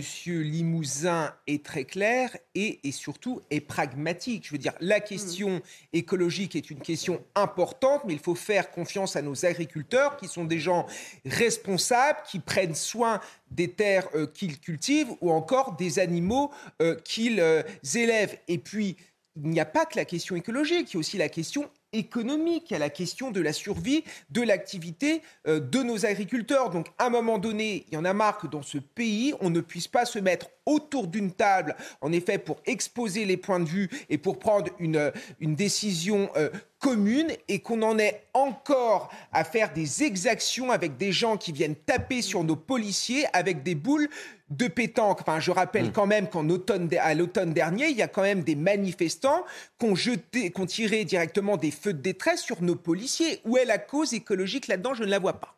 Allez, on en reparlera dans la dernière partie, la partie débat de 2012 week-end, évidemment, avec un, certain nombre un certain nombre d'invités. Ah, on va retrouver l'une de nos envoyées euh, spéciales qui est sur place. Et visiblement, les choses bougent. On s'attend à une certaine tension sur place. Racontez-nous ce qui se passe là. Et on découvre les images euh, au moment où je vous parle. Oui, oui, comme je vous le disais, euh, il y a deux cortèges. Il y a un cortège qui est très important. Là, on le voit de plus en plus. Vous devez le voir à l'image. il est beaucoup plus présent. On le, voit donc euh, progresser. il y en a un autre qui était euh, sur la gauche, puisqu'en fait, ils se sont divisés en plusieurs cortèges. Et le deuxième, qui était un petit peu plus près stratégiquement de nous, les forces de l'ordre ont dû donc faire usage des gaz de, lacrymogène pour les, les repousser.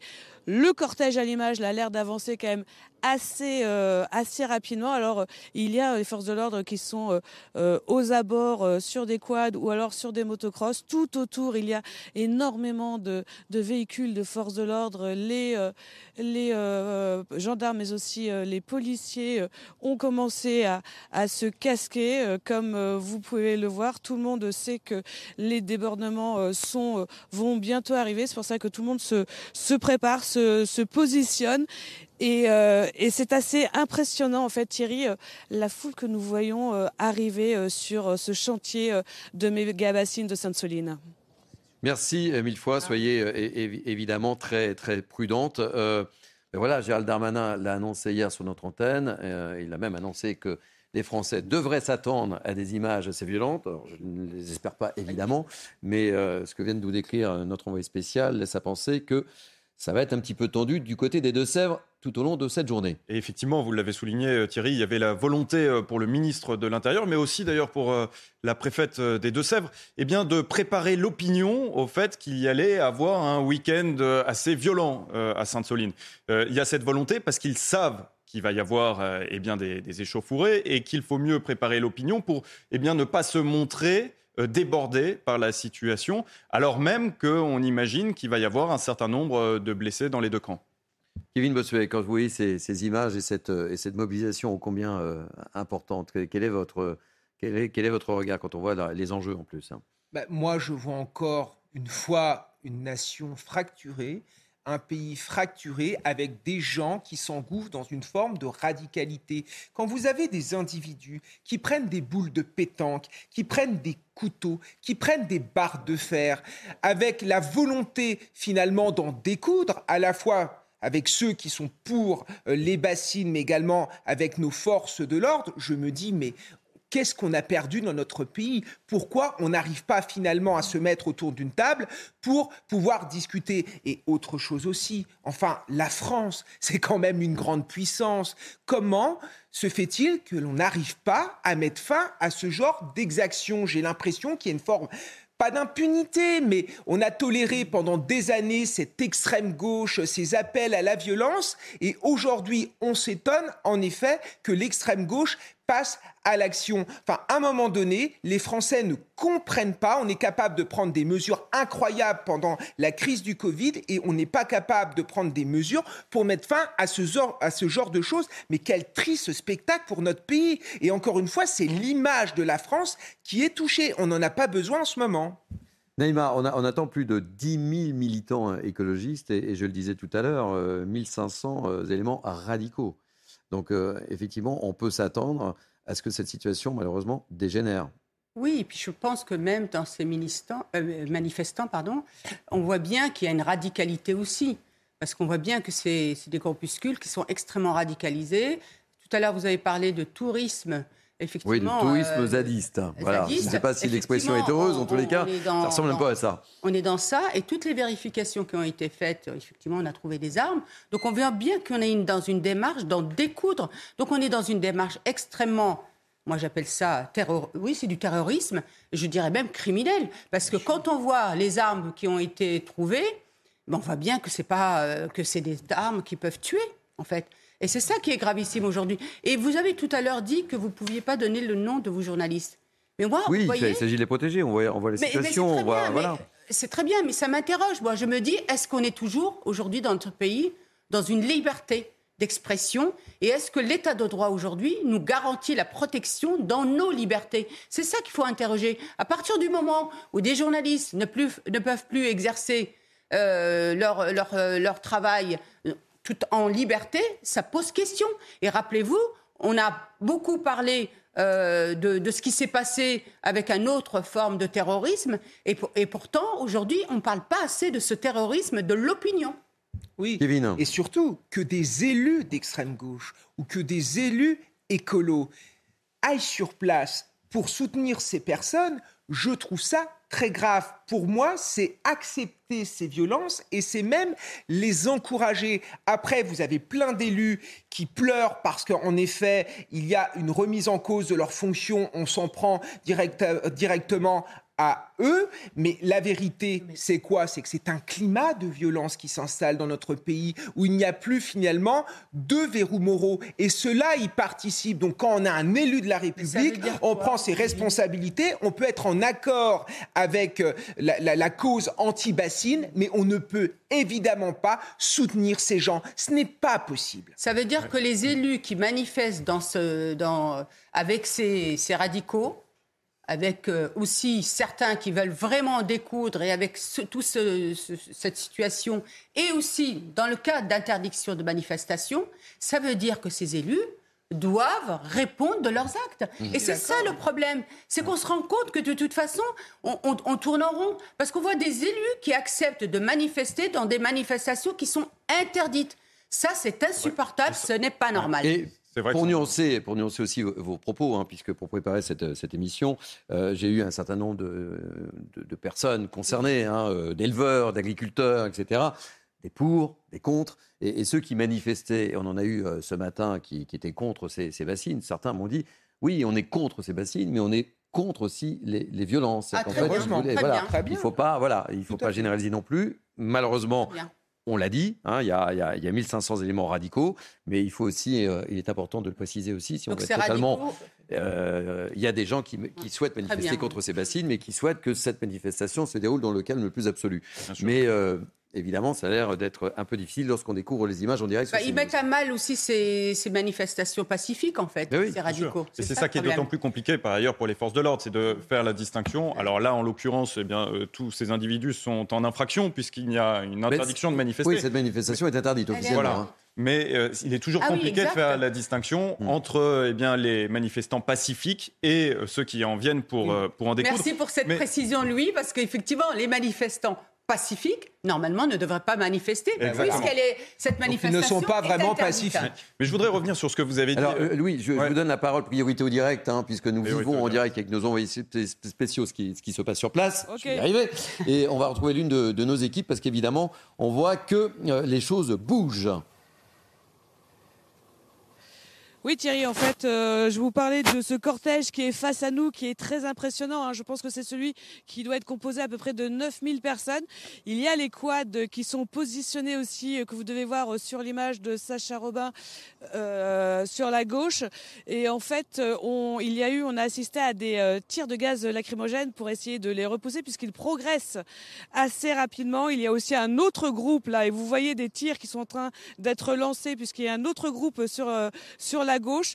Il doit y avoir un autre groupe aussi de l'autre côté euh, de, de, la bassine, puisque leur, leur idée est vraiment d'encercler euh, la bassine et donc d'encercler euh, les forces de l'ordre et là où nous nous trouvons, Thierry. Merci mille fois et, encore une fois, soyez excessivement prudente. on le voit, hein, effectivement, la, la, situation est en train de, de dégénérer. euh, Après les oui, scènes de- Pardonnez-moi, mais je vous ai coupé la parole. Après les scènes de guérilla urbaine, on, on assiste euh, maintenant aux scènes de guérilla rurale en ce, ce Mm. week-end. Donc effectivement, euh, toute la France est, est quasiment euh, couverte. Je voudrais justement revenir sur ce que vous avez dit parce que je trouve ça très intéressant, Naïma et Kevin. Aujourd'hui, on n'est plus libre de couvrir une manifestation euh, où on peut le faire à visage découvert puisqu'on ne donne plus le nom des journalistes pour les Ben, protéger. on a Mais- préféré, et on a bien raison, effectivement, et on a bien raison de le faire, évidemment, mais c'est révélateur du fait que eh l'État n'est pas à même d'assurer la sécurité, y compris la sécurité des journalistes, la sécurité de la presse pour couvrir un événement sur le territoire national. Aujourd'hui, on n'est plus libre de recevoir un, un roi étranger en déplacement officiel en France. On était obligé d'annuler le déplacement parce qu'on n'est pas euh, capable de garantir la sécurité sur le territoire. Aujourd'hui, on n'est plus libre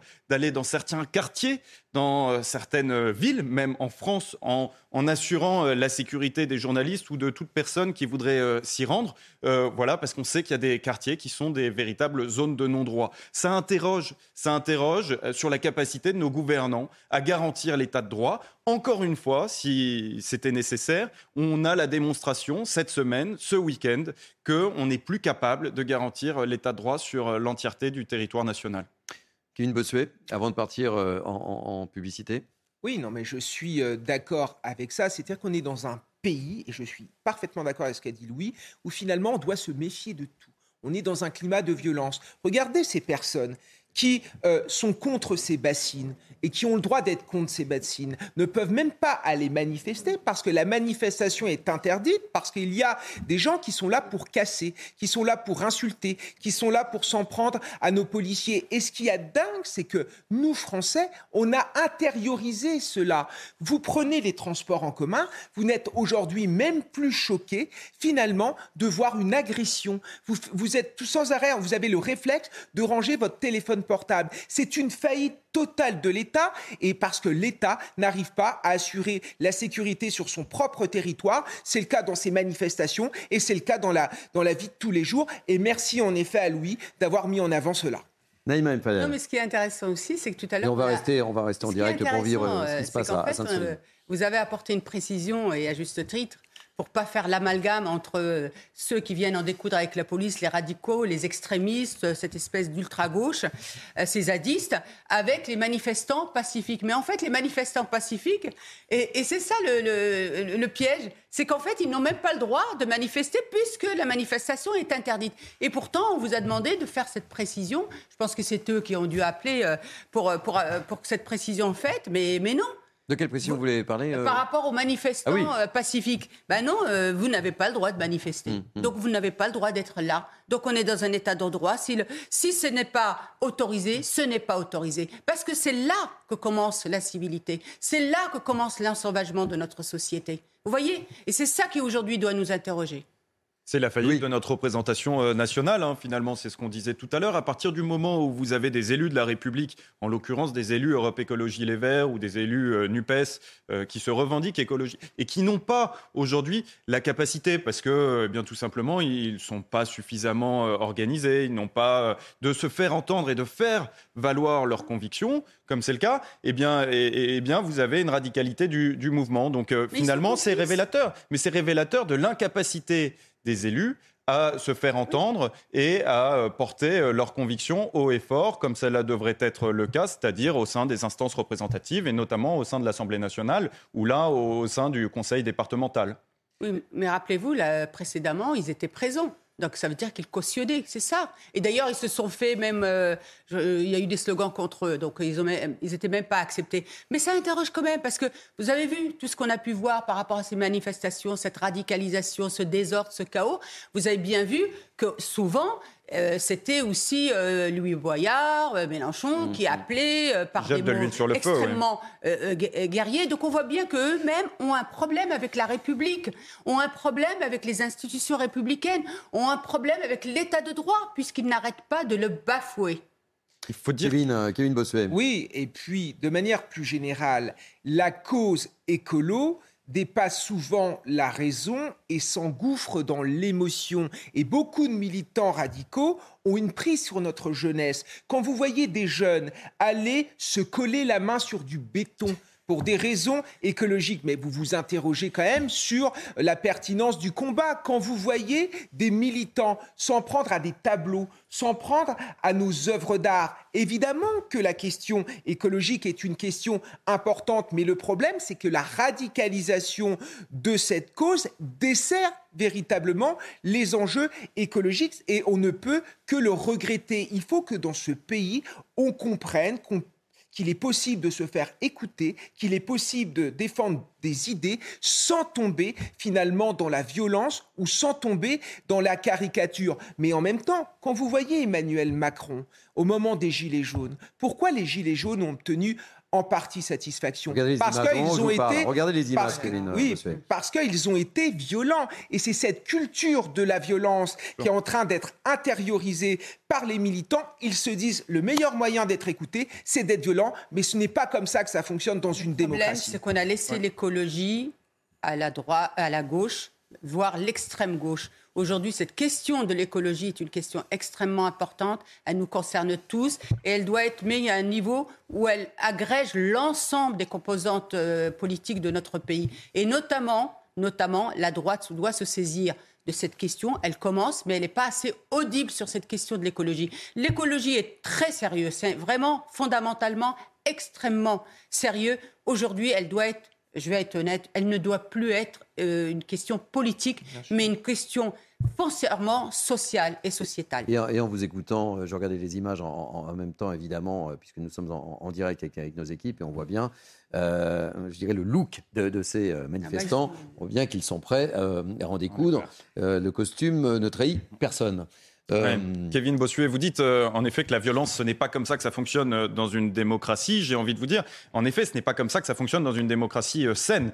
Le problème, c'est qu'en France, ça fait maintenant quelques années et peut-être même quelques décennies que eh bien, ce fonctionnement est en train de s'installer et qu'on voit que seule la violence peut faire reculer les gouvernements et surtout que les gouvernements reculent en cas de violence.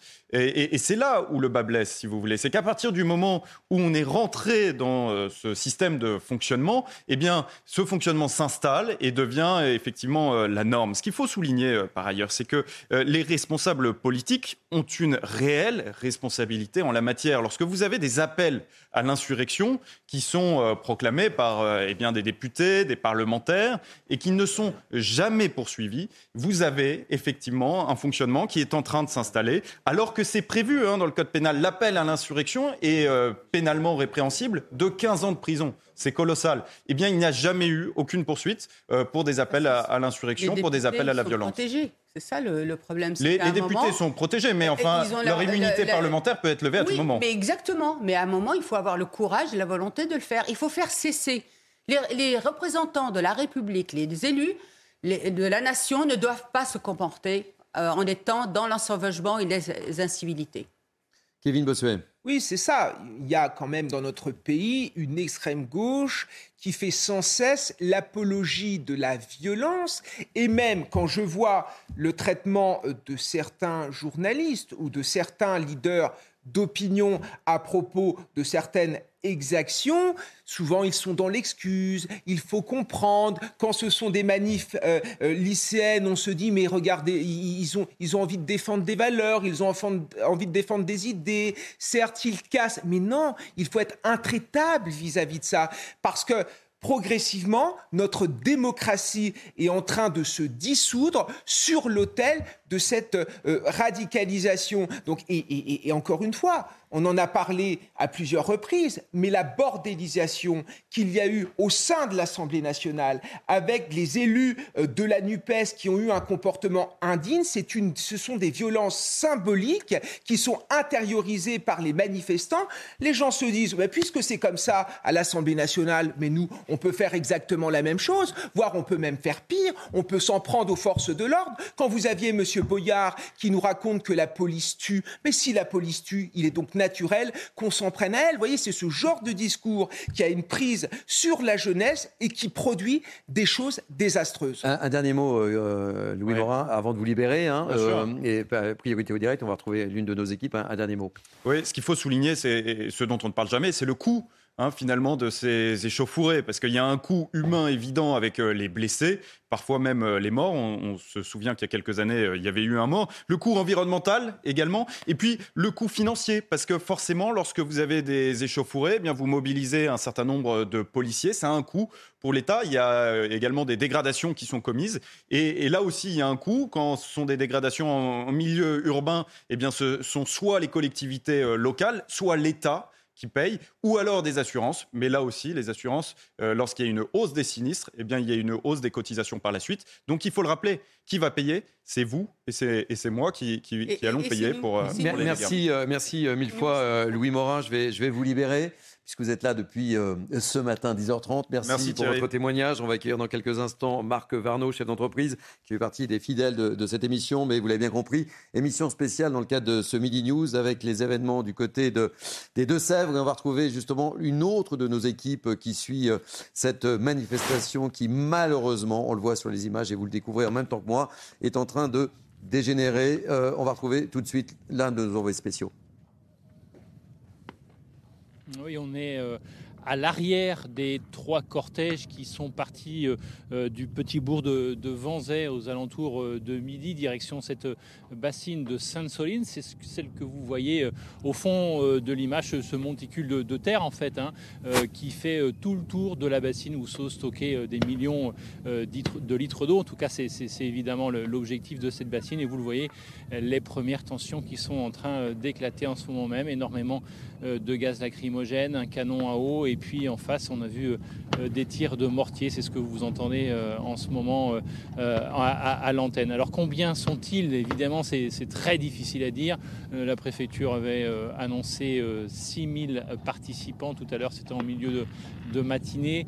Euh, les organisateurs euh, de cette manifestation, eux, annoncent 25 000 euh, personnes venues dire non à euh, ces euh, Et, l'objectif, hein, il est euh, très clair euh, aujourd'hui, c'est d'envahir cette bassine euh, de Sainte-Soline symboliquement pour dire non à ce, système. Vous savez qu'il y a euh, 16 euh, bassines qui sont prévues dans, ce plan sur les deux départements que sont les Deux-Sèvres et la Vienne. Une est construite, c'est celle de Moselle-sur-Ménion, et puis une autre est en cours euh, de construction. C'est celle euh, sur laquelle nous sommes aujourd'hui, celle donc de euh, Sainte-Soline des bassines, 16 bassines qui euh, devraient permettre à euh, 200 euh, exploitations agricoles, 400 agriculteurs et leurs familles euh, de pomper euh, de l'eau en été, de l'eau qui aura été euh, prélevée en hiver dans les nappes phréatiques. Et c'est ça qui heurte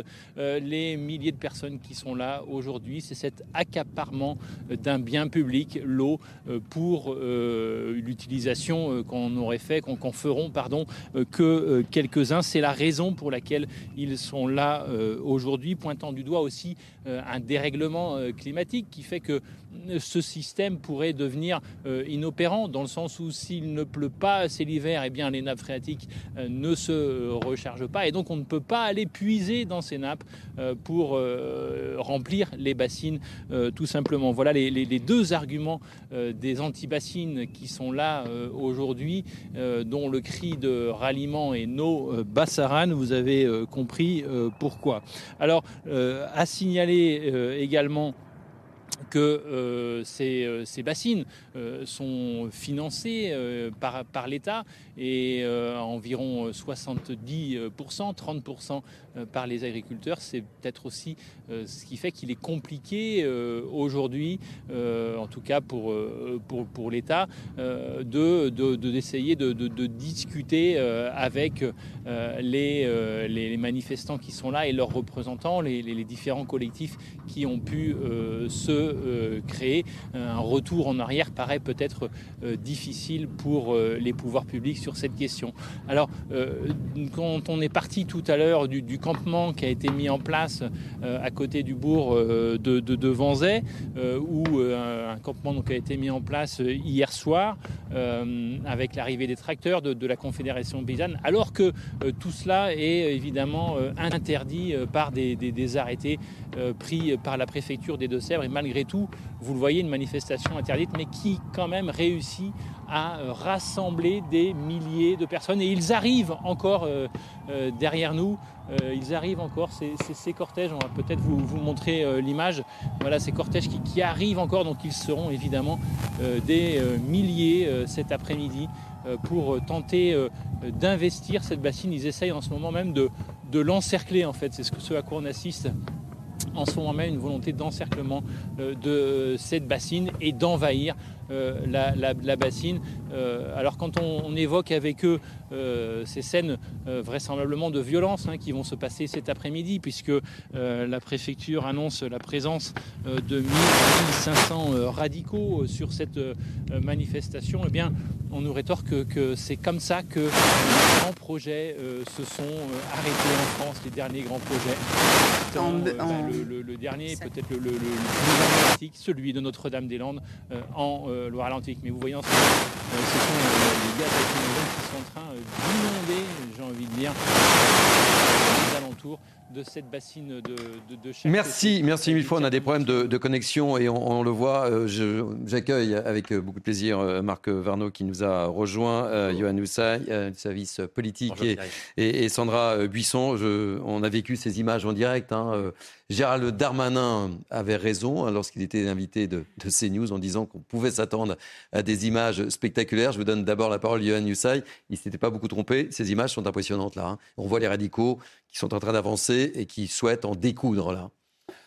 Oui, ce sont plus que des radicaux. Par ailleurs, là, on a affaire à des banques qui sont extrêmement organisées, qui sont à la limite de la criminalité, parce qu'on mm. ne sait pas comment les choses peuvent et de quelle manière est-ce que ça risque de dégénérer. Mais à l'évidence, on voit bien sur ces images que ce sont des personnes extrêmement organisées qui sont venues là, non pas pour manifester, mais qui sont venues là, pour reprendre l'expression de Gérald Darmanin, pour casser du flic et éventuellement, pourquoi pas en tuer. C'est ce que disait le ministre de l'Intérieur. Mais on voit bien effectivement qu'ils sont euh, prêts à tout pour aller eh bien, agresser et éventuellement faire très mal et voire tuer des policiers. Ils sont organisés comme eux d'ailleurs. On voit qu'ils avancent méthodiquement, ils disposent de boucliers. Donc, Ce sont les scènes de guerre là. Hein. Donc on, voit bien qu'ils sont venus armés pour aller directement à l'affrontement. Donc il ne s'agit pas là d'une manifestation, il s'agit là euh, d'une sorte de guérilla organisée par ces, personnes pour aller affronter directement les, les policiers. Et Gérald Darmanin effectivement avait prévu que ça allait se passer comme ça parce que ça se passe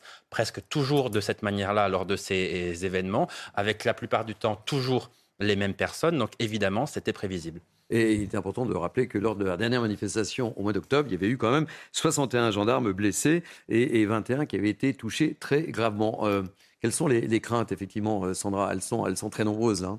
Oui, alors il faut bien rappeler que euh, ce mouvement anti-bassine, il se scinde en deux. Aujourd'hui, il y a des manifestants euh, tout à fait classiques. Et d'ailleurs, la préfète les a appelés dans un micro tendu il y a quelques minutes encore à se désolidariser des groupes violents dès que les premières violences auraient lieu pour qu'ils ne soient pas pris entre deux feux entre ces ultras, ces radicaux, ces casseurs et les gendarmes qui ont commencé déjà à faire emploi de la force puisque la foule hostile que vous voyez euh, à l'écran. Hein, ce sont eux, les radicaux vêtus de noir et, qui ont ces armes par destination en main, euh, parfois euh, des engins incendiaires, des mortiers d'artifice, boules de pétanque. Hein. On a vu dans les saisies hier qu'ils avaient ce qu'il fallait pour pouvoir passer à l'acte et tenter de faire dégénérer la situation.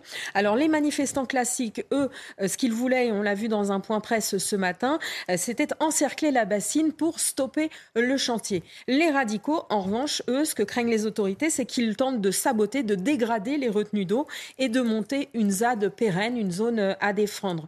On sait qu'à l'heure actuelle, il est dénombré un peu plus de 1000 éléments euh, radicaux, donc euh, certains que nous vous montrons à l'écran, pour au total environ 6000 personnes rassemblées pour ce mouvement anti-bassine, selon les autorités. Selon les organisateurs, ils sont 20 000 à être soit d'ores et déjà sur place, soit encore en train de converger vers le site. Alors, émission spéciale dans le cadre de Mini News The Weekend, puisqu'on va vous faire vivre ce qui se passe dans les Deux-Sèvres tout au long de cette émission et, notamment juste après dans les autres émissions qui, vont suivre Midi News. On va retrouver tout de suite au cœur euh, de ces manifestants l'une de nos envoyées spéciales, dont effectivement je tais le nom pour des raisons de sécurité évidentes, on en parlait tout à l'heure.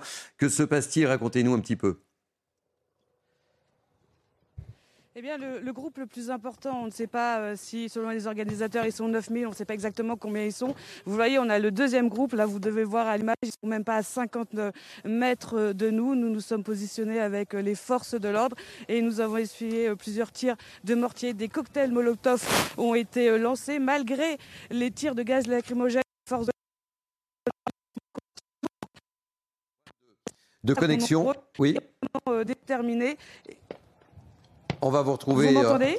Oui, alors c'est difficile, c'est haché, mais on peut le comprendre vu les conditions. Hein. Marc, quelle est un peu votre réaction lorsque vous voyez euh, ce spectacle-là? Que nous vivons en direct. Ma réaction, tout d'abord, c'est je crois la, réaction de beaucoup de Français, hein, c'est que d'abord c'est une manifestation interdite. Donc, si vous voulez, il n'y a pas des bons et des mauvais manifestants aujourd'hui. Il n'y a que des mauvais manifestants, puisque c'est interdit. Donc tous ceux qui sont là sont dans l'illégalité. Si on était, on peut rêver, un pays qui applique la loi, euh, ils sont tous aujourd'hui sous le coup de la loi. Et puis ceux qui sont entre triple guillemets pacifiques, ils servent en réalité de cachette à ceux qui, vont agresser les policiers et qui vont immédiatement, comme à chaque fois, se réfugier au milieu de la foule de ceux qui sont triple guillemets des bons manifestants pour échapper aux, forces de l'ordre. Donc déjà, là, ça va pas, et même dans le discours de la préfète, ça va pas. Quand elle demande aux manifestants pacifiques de se désolidariser, mais ces manifestants pacifiques sont déjà eux-mêmes dans l'illégalité. Et c'est là où on a un problème de paradigme en France aujourd'hui. C'est-à-dire qu'on n'appelle plus les choses par leur nom. On a aujourd'hui 100% de ces manifestants qui sont dans l'illégalité, dont certains extrêmement violents, qui vont profiter de ceux qui le sont moins pour se cacher. On va retrouver en direct Jean Collomb, euh, qui était notre invité ce matin dans la première partie de, de Mini News. Jean Collomb, qui est un militant de première heure, euh, écologiste dans les, Deux-Sèvres. Euh, Jean, on, évoquait ce matin ce risque de dérapage. Comment le vivez-vous? Puisque vous nous disiez ce matin que vous espériez que cette manifestation se déroule dans le calme. Quelle est un peu votre réaction lorsque vous voyez ces, ces images Jean Collomb. Ah, bon. On reviendra avec euh, Jean Collomb. Euh, Kevin Bossuet, quelle est votre réaction là? On, le disait depuis ce matin, hein, on, craignait que, ces images, évidemment, on espérait ne pas voir ces images, mais euh, Gérald Darmanin, Johan Hussein le disait, pensaient qu'effectivement les Français allaient assister ce week-end dans les Deux-Sèvres à des images spectaculaires et violentes, et nous y sommes. Ben, je crois qu'on ne peut qu'être effaré. Je veux dire, ce sont des images de guérilla avec des gens qui se sont équipés et qui se sont armés pour faire une véritable euh, guérilla. Et moi, ce que je ne comprends pas, c'est que l'État français, finalement, n'arrive pas à empêcher cela. Il y a eu quand même un précédent en automne dernier. Je vous, donne, la parole, mais je voudrais qu'on commente les, images avec... Euh, avec Sandra euh, Buisson. Regardez, il y a, hum, la manifestation est en, train de dégénérer, mais de manière assez violente.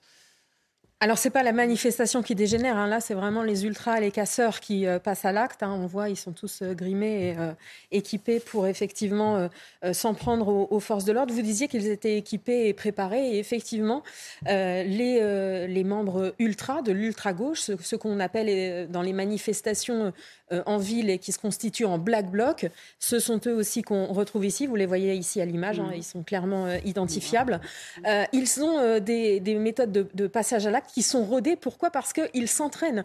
Euh, c'est ce qu'on a appris euh, d'une source euh, sécuritaire ces derniers jours, c'est que certains ont des terrains d'entraînement. Deux ont d'ailleurs été démantelés euh, ces derniers mois. Parfois même, ils modélisent le terrain sur lequel ils veulent euh, intervenir euh, à l'avenir pour s'entraîner et pour passer à l'acte plus efficacement. Ils ont aussi des méthodes de, de lutte contre la, la, le, pour se cacher au niveau cyber, c'est-à-dire utiliser les messageries cryptées, etc., pour ne pas se faire repérer. Et puis, ils ont toute une structure de backup, on va dire, avec les street medics, des avocats auxquels ils peuvent faire appel euh, en amont et dont ils se font passer les numéros euh, en amont des, manifestations qu'ils tentent de faire dégénérer. On s'attendait à le chiffre de 1500 éléments radicaux été donné, mais là on a l'impression qu'ils sont très très très très nombreux. Alors là, vous avez des éléments depuis ce matin ou pas Au dernier point fait par la, préfète à, midi et demi, il y avait euh, un peu plus d'un millier d'éléments radicaux et selon les organisateurs qui sont des organisations connues militantes écologistes, Soulèvement de la Terre, Bassine Non Merci et Confédération paysanne, eux ils chiffrent à 25 000 le nombre de manifestants classique, j'emploie le mot parce qu'il faut distinguer des éléments radicaux euh, violents. Il disait que 25 000 personnes étaient ou s'apprêtaient à converger vers ce site euh, de euh, Sainte-Soline. En revanche, pour les radicaux, on ne sait pas encore s'il y en a d'autres qui vont arriver. Pour l'instant, c'est, on ne peut pas savoir. Marc Vardo. Oui, enfin effectivement, euh, l'entraînement de, de, ces, de, ces, de, ces, cette extrême gauche hyper violente. Alors je suis pas sûr qu'il faille les confondre avec les Black Blocs. Hein. C'est pas la culture Notre-Dame-des-Landes euh, et cette espèce d'éco-terrorisme qui a pu prospérer pendant dix ans grâce aux erreurs répétées de nos politiques et que l'on retrouve là sont effectivement des gens qui sont euh, qui sont extrêmement euh, organisés. Ce qui choque le plus, c'est pas qu'ils soient organisés, qu'ils soient violents. Ce qui choque le plus, c'est que ces gens-là soient soient pas en prison. Parce que la réalité, c'est que, comme pour les Black Blocs, ils sont connus des services de, police pour les Français. Ils ont été interpellés tous 5, 6, 10, 15 fois. Il faut quand même comprendre que dans notre pays de presque 70 millions d'habitants, on a 3000 extrémistes qui mettent le souk partout. Sont les mêmes. Hein. Notre-Dame-de-Lande, Sivins, euh, début 2018, les Gilets jaunes à Paris, sont les mêmes. Et aujourd'hui, on les retrouve là. Donc ceux-là, il va falloir quand même, tôt ou tard, faire quelque chose. Johan, je vous donne la parole dans quelques instants. On a retrouvé Jean Collomb, qui est un militant de première, euh, première heure euh, dans, dans, les Deux-Sèvres. Euh, Jean Collomb, merci d'être avec nous. Je le disais tout à l'heure, on, évoquait lors du premier journal de, de News Weekend que vous espériez, vous, que cette manifestation se déroule dans le calme et, force est de constater que ce n'est absolument pas le cas à la découverte de, ces images, Jean Collomb. Ben oui, je, le constate moi aussi. Euh, puisque là, je suis dans la plaine, on était un peu en fin de cortège, on s'était arrêté pour pique-niquer. Mais euh, euh, comment dirais-je, je ne suis pas surpris. je vous avais dit ce matin que s'il n'y avait pas de gendarmes, il n'y aurait pas de problème, puisque c'est une carrière de cailloux actuellement, cette bassine en construction. Il n'y a que des cailloux par terre, de la roche. Et donc, il n'y a strictement rien à casser. Et je ne vois pas pourquoi on met 3500 policiers autour pour la défendre, alors que finalement... Il est, euh, normal qu'il y ait des gendarmes sur ce, sur ce, sur ce rendez-vous, Jean. Oui, enfin bon. Surtout qu'il n'y a pas de gendarmes. Euh, Qu'il y ait des gendarmes pour euh, la, sécurité civile, je le comprends. J'ai salué des gendarmes qui m'ont contrôlé, ainsi que mes quatre covoitureurs ce matin, sans problème. On a discuté avec eux sans problème. Et, et, précision importante aussi, c'est qu'effectivement, si les gendarmes ne sont pas là, je pense que les, bassines seraient détruites par, euh, tous les manifestants. Mais il n'y a rien à détruire là. On est à Sainte-Soline, la bassine est en construction. C'est une carrière c'est une carrière avec euh, des terre-pleins qui sont en construction. Il n'y a strictement rien à détruire. Donc euh, voilà, la, Madame la préfète, Monsieur le ministre veulent faire un grand coup, veulent montrer qu'il y a absolument des éco-terroristes. Bon, ça fait 30 ans que je milite pour la protection de l'eau. Ça fait 30 ans que nous ne sommes pas équipés. J'ai 71 ans. Les jeunes qui sont là-bas au fond, ils en ont marre. Bon, écoutez, la, communication est, très difficile. Je à un kilomètre et demi d'eux, là. Je, enfin, je, je, vois tout, là, puisqu'on est dans la plaine. Euh, Jean, on va être obligé d'interrompre la, communication parce qu'elle est excessivement mauvaise. On essaiera de, vous retrouver. si vous êtes au cœur de la manifestation, je vous donnerai la parole dans, quelques instants et j'accueille euh, avec beaucoup de plaisir Samy euh, Yassani.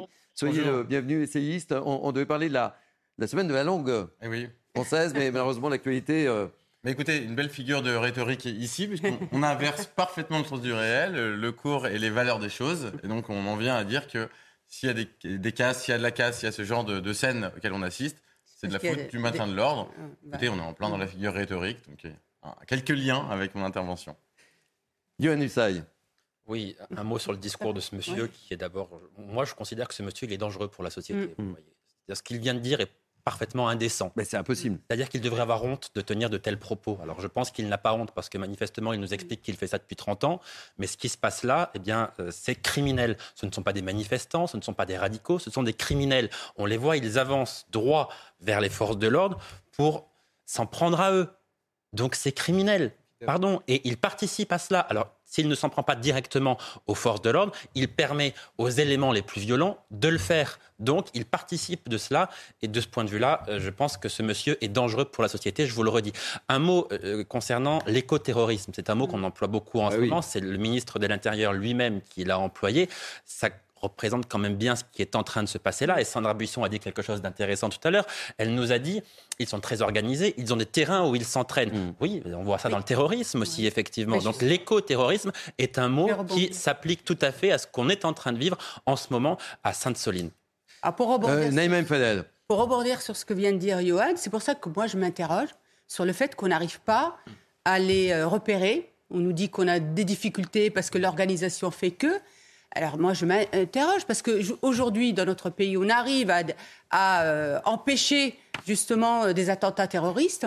On dit, hein, apparemment, chaque jour, on empêche des attentats terroristes. Comment on n'arrive pas justement à repérer ces, ces gens-là qui, pour moi, en fait, sont des terroristes? Tout simplement, c'est la même chose que ceux qui appellent à s'attaquer à nos policiers dans euh, notre forme de terrorisme. Aujourd'hui, ces gens-là viennent pour en découdre avec la police, pour en découdre avec la République, c'est la même chose. Donc il ne faut pas avoir deux poids, deux mesures. Et j'ai le sentiment qu'aujourd'hui, il y a une espèce de bienveillance, je le dis comme ça, d'omerta, ou, un discours un petit peu euh, euh, autour de oui, mais bon, faut laisser. Et même le Conseil de la magistrature, hein, je voudrais vous rappeler que dernièrement, contre ceux qui ont commis aujourd'hui des exactions dans notre pays, euh, partout dans les, dans les grandes villes, le désordre, le chaos, ils ont appelé à ne pas les criminaliser. Alors, ce, qui, ce, qui, ce, que, ce qu'ont expliqué euh, certains euh, magistrats, hein, ce n'est pas tous les syndicats de, magistrats, c'est qu'ils se sont émus du nombre d'interpellations et du peu de nombre de suites judiciaires.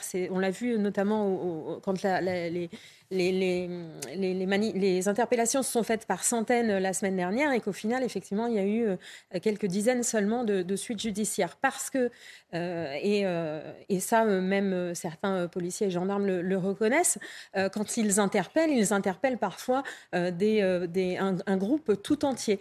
Et la justice est telle qu'il faut individualiser les faits que l'on reproche à chacune personne et qu'en l'absence parfois de caméras, de témoins, de prises euh, biologiques, de traces sur les vêtements, euh, comme quoi vous auriez effectivement utilisé des engins incendiaires ou des euh, mortiers d'artifice, eh bien en l'absence de tous ces éléments, et s'il n'y a pas plus que individu vêtu de noir avec une cagoule en train de lancer un, engin incendiaire, effectivement, ça ne tient pas en justice. Donc c'est ça notamment dont s'est ému le syndicat de la magistrature, qui a été peut-être un peu plus loin en parlant effectivement d'interdiction arbitraire de manifester, puisqu'ils estiment que ces interpellations sont abusives, faites en amont pour décourager euh, les gens de manifester. Mais effectivement, ce n'est pas, pas le, discours de tous les magistrats. Je vous donne la parole dans quelques instants, mes priorités au direct, puisque euh, émission spéciale euh, sur ces manifestations dans, les Deux-Sèvres. On va trouver l'une de nos équipes au cœur, effectivement, des, échanges entre ces, militants et, les forces de l'ordre. Et on voit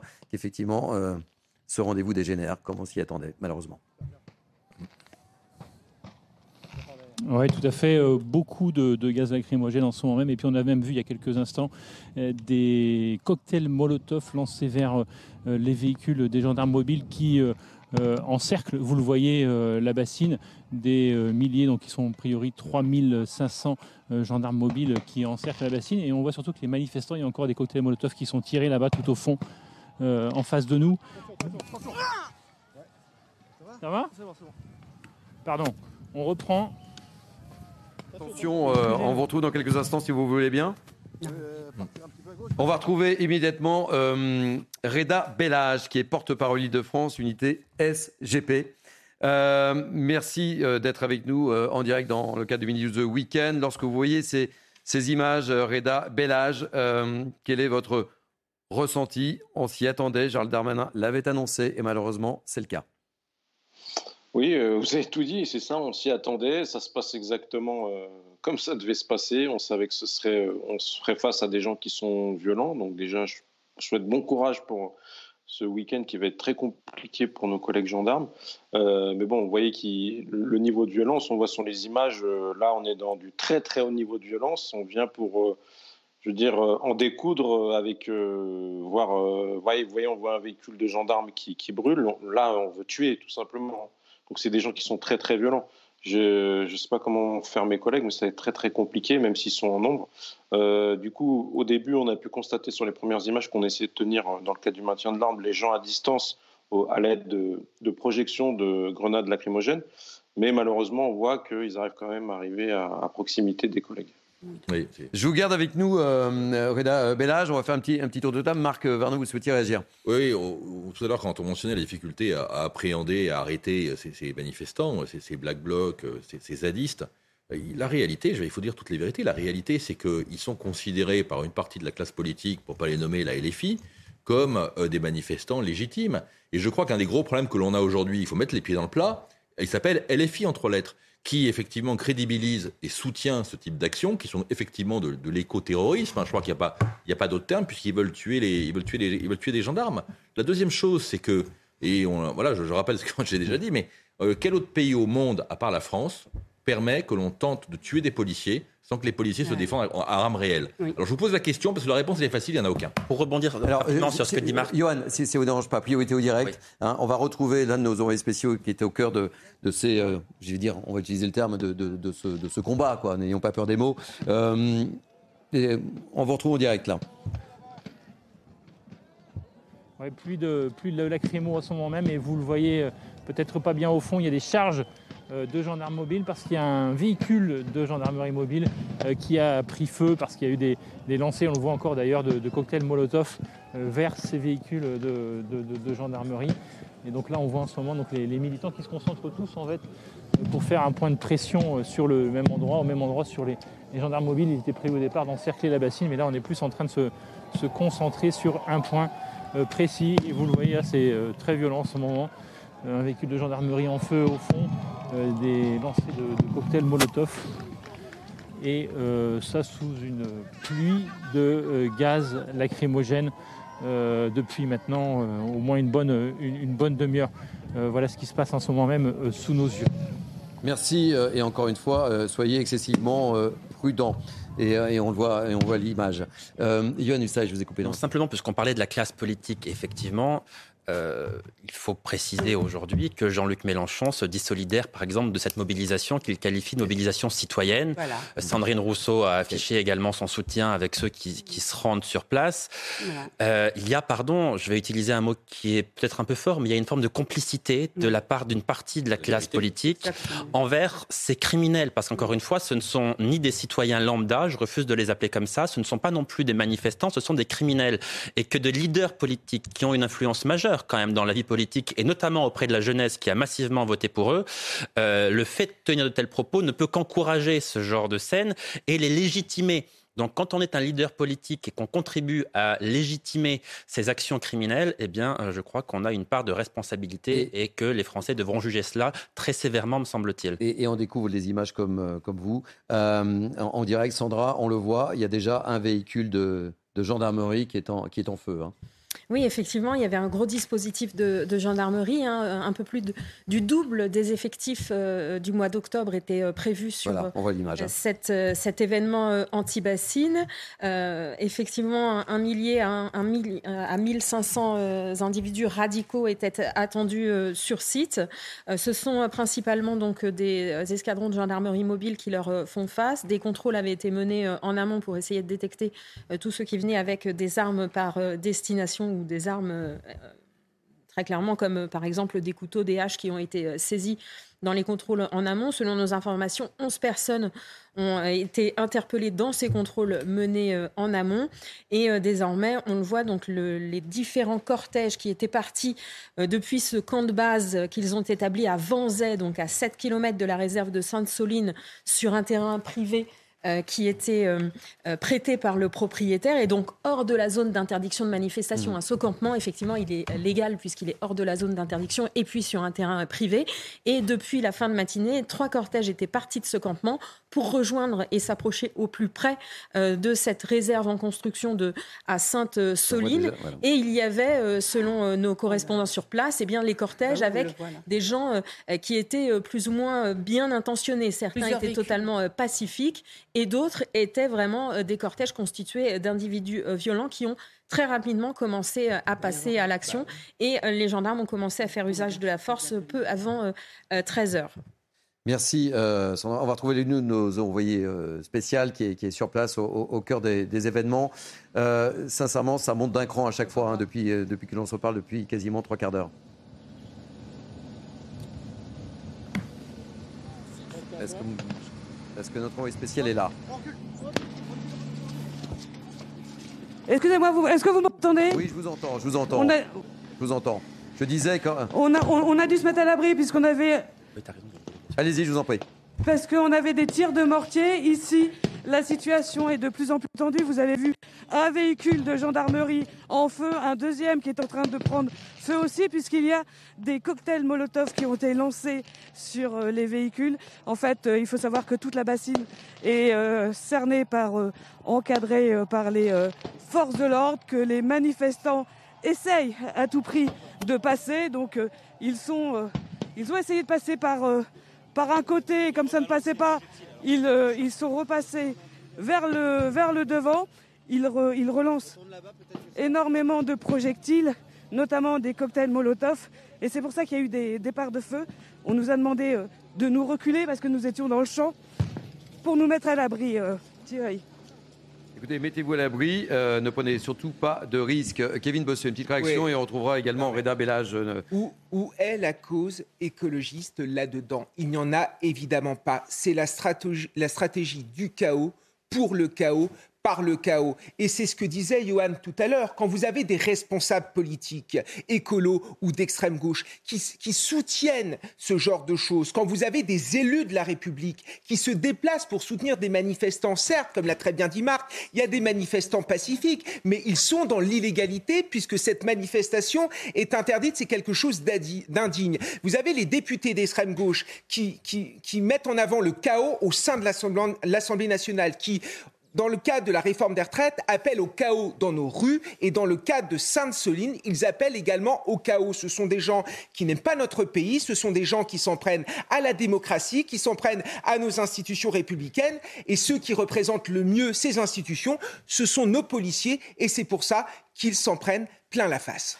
Euh, toujours avec nous, euh, Reda euh, Bellage, porte-parole Île-de-France, unité SGP. Ben voilà, la manifestation tant annoncée dégénère. On nous en sommes à, deux véhicules de gendarmes, si euh, je vois bien sur les images, hein, qui, ont, qui sont en feu. Euh, voilà, pas de surprise, euh, Reda Bellage. Non, et puis comme l'a dit le monsieur juste avant, vous faites face en fait au dernier bastion de la République. Et puis bon, malheureusement, que ce soit les gendarmes ou les policiers, à chaque décision, chaque décision prise en tout cas par par les institutions républicaines, ben, on s'attaque aux policiers, aux gendarmes. Et puis là, c'est quand même, on voit quand même que c'est très très très violent. Et puis, euh, et puis voilà, et puis ils profitent euh, du fait qu'il y ait des gens qui manifestent, certes illégalement, mais qui manifestent de manière pacifique, comme un peu bouclier humain. Et du coup, mes collègues, je pense, gendarmes, même si je suis pas bien placé pour parler pour les gendarmes, mais je reste sur le maintien de l'ordre, dans ce cas-là, c'est très difficile d'être euh, proportionné, parce que là, ils sont quasiment vraiment, vraiment en légitime défense, hein, parce que balancer un cocktail monotone, on connaît les conséquences que ça peut avoir, ça peut tuer, tout simplement, plusieurs gendarmes. S'il y en avait dans le fourgon, ça aurait été le cas. Et eux, ils peuvent riposter qu'avec les moyens qu'ils sont en leur possession, en, blessant le, le minimum de personnes. Voilà, c'est très compliqué quand vous êtes sur le terrain. Merci euh, mille fois, euh, Reda Bella. Je rappelle que vous êtes le porte-parole Île-de-France, unité SGP. Merci d'avoir euh, témoigné dans le cadre de Minus Weekend. Yohann oui, on, voit sur ces images des drapeaux d'Europe Écologie Les Verts, qui est un parti politique. Je veux préciser que euh, Marine Tondelier, qui est la secrétaire nationale d'Europe Écologie Les Verts, est sur place en ce moment, à la tête d'une délégation avec des élus qui, dans les images que nous voyons, portent leurs écharpes d'élus. Marine Tondelier qui, euh, qui nous dit il s'agit là d'une chouette ambiance conviviale ah et solidaire. Ce sont les mots de, Marine Tombelier il y a quelques minutes sur, euh, sur Twitter. Voilà ce qu'elle dit. Une chouette ambiance conviviale et solidaire. Je rappelle qu'elle est la patronne d'Europe Écologie Les Verts, qui est représentée à l'Assemblée nationale, qui dispose d'un groupe parlementaire à l'Assemblée nationale. Je crois que compte tenu des images que nous sommes en train de voir, il y a des policiers qui sont pris pour cible. On voit des camions de police qui sont incendiés. On voit des CRS qui sont là obligés de se replier sur le côté, qui doivent être morts de peur et on le comprend bien qui vont affronter cela durant tout le week-end. Tous les élus qui s'inscrivent dans le cadre républicain doivent immédiatement partir de cette manifestation et s'en désolidariser, sans quoi eh bien, nous serons obligés de constater qu'ils ne s'inscrivent plus, hélas, dans le cadre républicain. On n'a pas la même notion de la convivialité. Hein. Euh, c'est mon plaisir. Euh, Marc Bardot. Sachant qu'il y a quand même, euh, il y a quand même des lois qui s'appliquent aux élus de la République et aux députés. Ils ne sont pas hors sol et hors loi. Les lois s'appliquent. Et je vais, déjà, pour commencer, il faudrait quand même que le bureau de l'Assemblée nationale, souvenez-vous, hein, quand Jadot et, Rousseau y étaient allés en octobre 2022, la manifestation des bassines, le bureau de l'Assemblée ne s'est même pas rassemblé. C'est-à-dire qu'ils ont eu zéro sanction. C'est-à-dire que deux élus avec des écharpes de députés dans une manifestation interdite où il y a eu 22 gendarmes grièvement blessés, eh ben, tranquille, Il y a, ça, c'est absolument incroyable. Incroyable. Et les élus pourront toujours vous dire qu'ils soutiennent la manifestation où ça se passe. Non, il n'y a pas de manifestation autorisée. Surtout qu'elle n'est pas autorisée, la manifestation. Tous, tous, ceux qui se trouvent en ce moment à Sainte-Soline et qui se disent républicains doivent quitter les lieux pour permettre aux forces de l'ordre d'interpeller ceux qui sont en train de les agresser et de vouloir éventuellement les tuer. Il n'y a pas de discussion ni de débat Mais Johan, on l'avait évoqué au cours de la dernière manifestation. Cette manifestation n'était pas autorisée et on l'avait rappelé. Et néanmoins, vous le signalez, des élus sont là et bien présents. Et la convivialité, je ne sais pas, euh, je laisse juge nos téléspectateurs. Je ne vois pas en quoi. Chouette Il y a une- ambiance. Il y a une chouette ambiance, oui. Euh, Samy Gazani. Samy, oui, je, je pensais, je, je pensais à Naïma M. Fadel, mais je vous donne la parole de On est juste Samy à- euh, Biassoni. On est juste à côté, je vous en prie. Euh, on assiste à une scène absolument surréaliste où on voit des manifestants charger la police. C'est-à-dire que si on ne comprend pas qu'on est dans l'inversion absolument totale de tout, j'ai parlé des valeurs au début, dans l'argumentaire de la personne que vous interrogiez, mais ici on est dans la version même de ce qu'est le droit. C'est-à-dire que euh, il semble dans ces scènes-là que le droit soit du côté de ceux qui manifestent, et vous l'avez dit, de manière parfaitement illégale. Il semble que tout ce qui se passe là est parfaitement normal, à savoir des écharpes tricolores à 3 mètres des faits, des gens qui encerclent les forces de police, qui, elles, sont massées et se réfugient derrière leur camion. Enfin, les, les scènes auxquelles on assiste sont très très très symptomatiques d'effectivement une lente dérive qui a commencé. Alors il y a eu Notre-Dame-des-Landes, il y a eu Nuit debout aussi. Quelque part en fait, en réalité on accuse beaucoup Emmanuel Macron, mais dès, je, je vous laisserai ensuite réagir sur ce point, mais en fait Nuit debout et l'occupation euh, de la place de la République des semaines, des mois durant, avec l'acceptation qu'effectivement des groupes armés puissent s'opposer en toute liberté à la police, ça a marqué un tournant et là on est dans la continuation de cette acceptation-là. Naïm. Fadel, je vous donne la parole et ensuite on, on retrouvera euh, François Pétorin, qui est administrateur de la coopérative de l'eau. Et euh, j'ai hâte de, de savoir quelle, quelle est sa réaction par rapport à ce qui se passe là.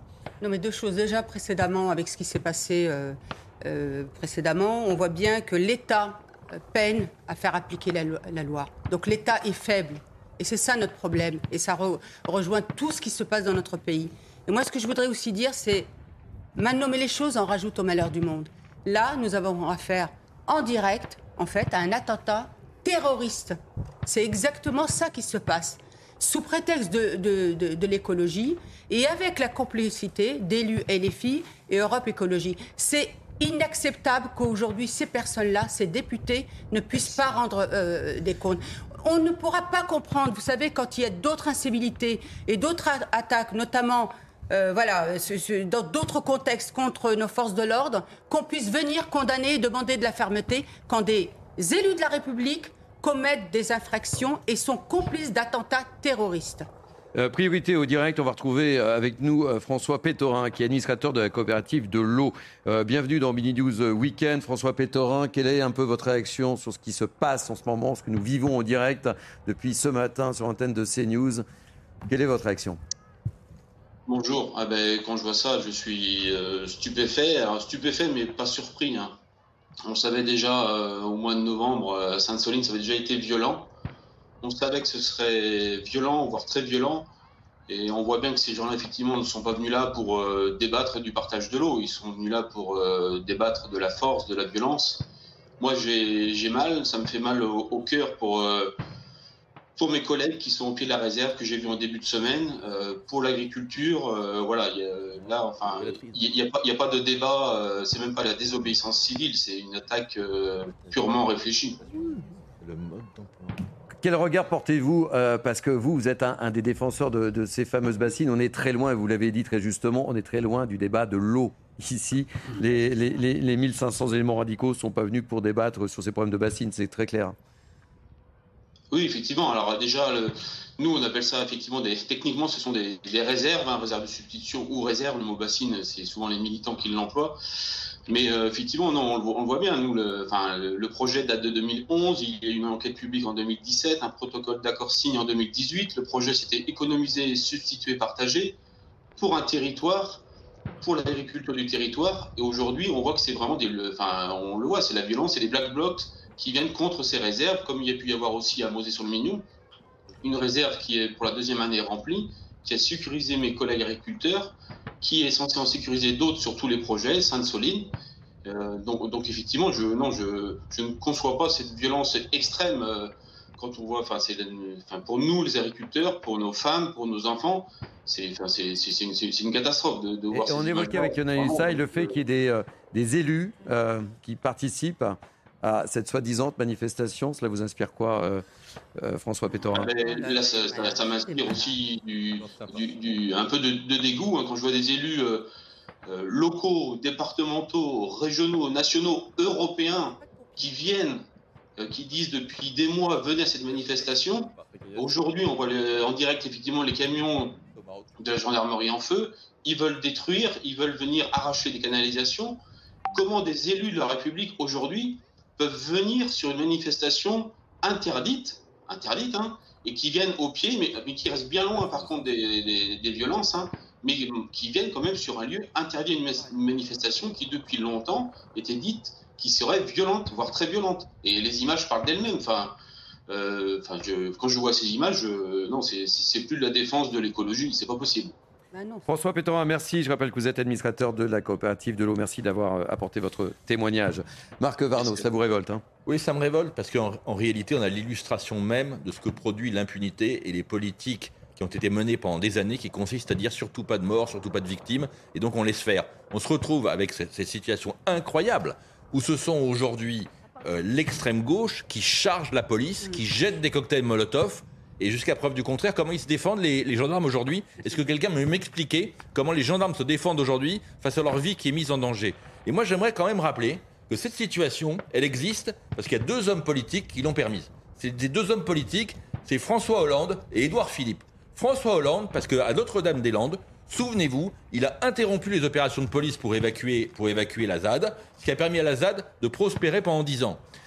Au bout de dix ans, alors que tous les, réf- tous les référés judiciaires avaient été gagnés, qui avait eu un, qui avait eu un, un ré- un fait- référendum local qui avait dit 55% oui à l'aéroport, Édouard Philippe a décidé d'annuler le projet d'aéroport. Et ce jour-là, ce jour-là, il a donné un blanc-seing, un permis de foutre le bordel à l'extrême gauche, qui restait impuni, qui s'est entraîné pendant presque 10 ans à Notre-Dame-des-Landes et qui aujourd'hui prospèrent, sont les mêmes que l'on voit aujourd'hui. Yohann Usaï, euh, je me tourne vers vous, euh, spécialiste de, la politique, des manifestations qui dégénèrent euh, suite au 49-3. Cette manifestation ô combien spectaculaire à laquelle on s'attendait et à laquelle le gouvernement s'attendait, hein, ça va pas être la petite musique pour le gouvernement et pour Emmanuel Macron, c'est quand même assez moyen. Oui, et c'est surtout pour les forces de l'ordre que ça devient difficile parce que. Regardez cette image, regardez le moment où vous parlez. Ils sont sollicités et sursollicités depuis maintenant euh, bien trop longtemps et ils font face à une violence qui est de plus en plus grande. Donc, euh, effectivement, on, se met à leur place et on, se dit que ça devient pour eux extrêmement compliqué. Alors, je crois qu'ils sont soutenus quand même par le ministre de l'Intérieur, qui a des mots qui sont souvent justes, Gérald Darmanin, il, faut le dire, mais qui n'a pas les moyens de mettre en œuvre euh, la politique qui serait euh, souhaitable. Et manifestement, on se rend bien compte, me semble-t-il, hein, euh, que notre système euh, judiciaire, que nos lois ne sont manifestement plus tellement adaptées à ce que nous connaissons en ce moment. Nous avons un système euh, qui, euh, qui n'a pas évolué à la vitesse à laquelle a évolué euh, la violence des manifestants. Euh, on voit bien que ceux qui sont présents sur ce site eh bien, euh, se jouent de nos lois et profitent des failles des lois, précisément. Parce que si tout était appliqué de manière convenable, il ne pourrait d'ailleurs pas se trouver là, précisément.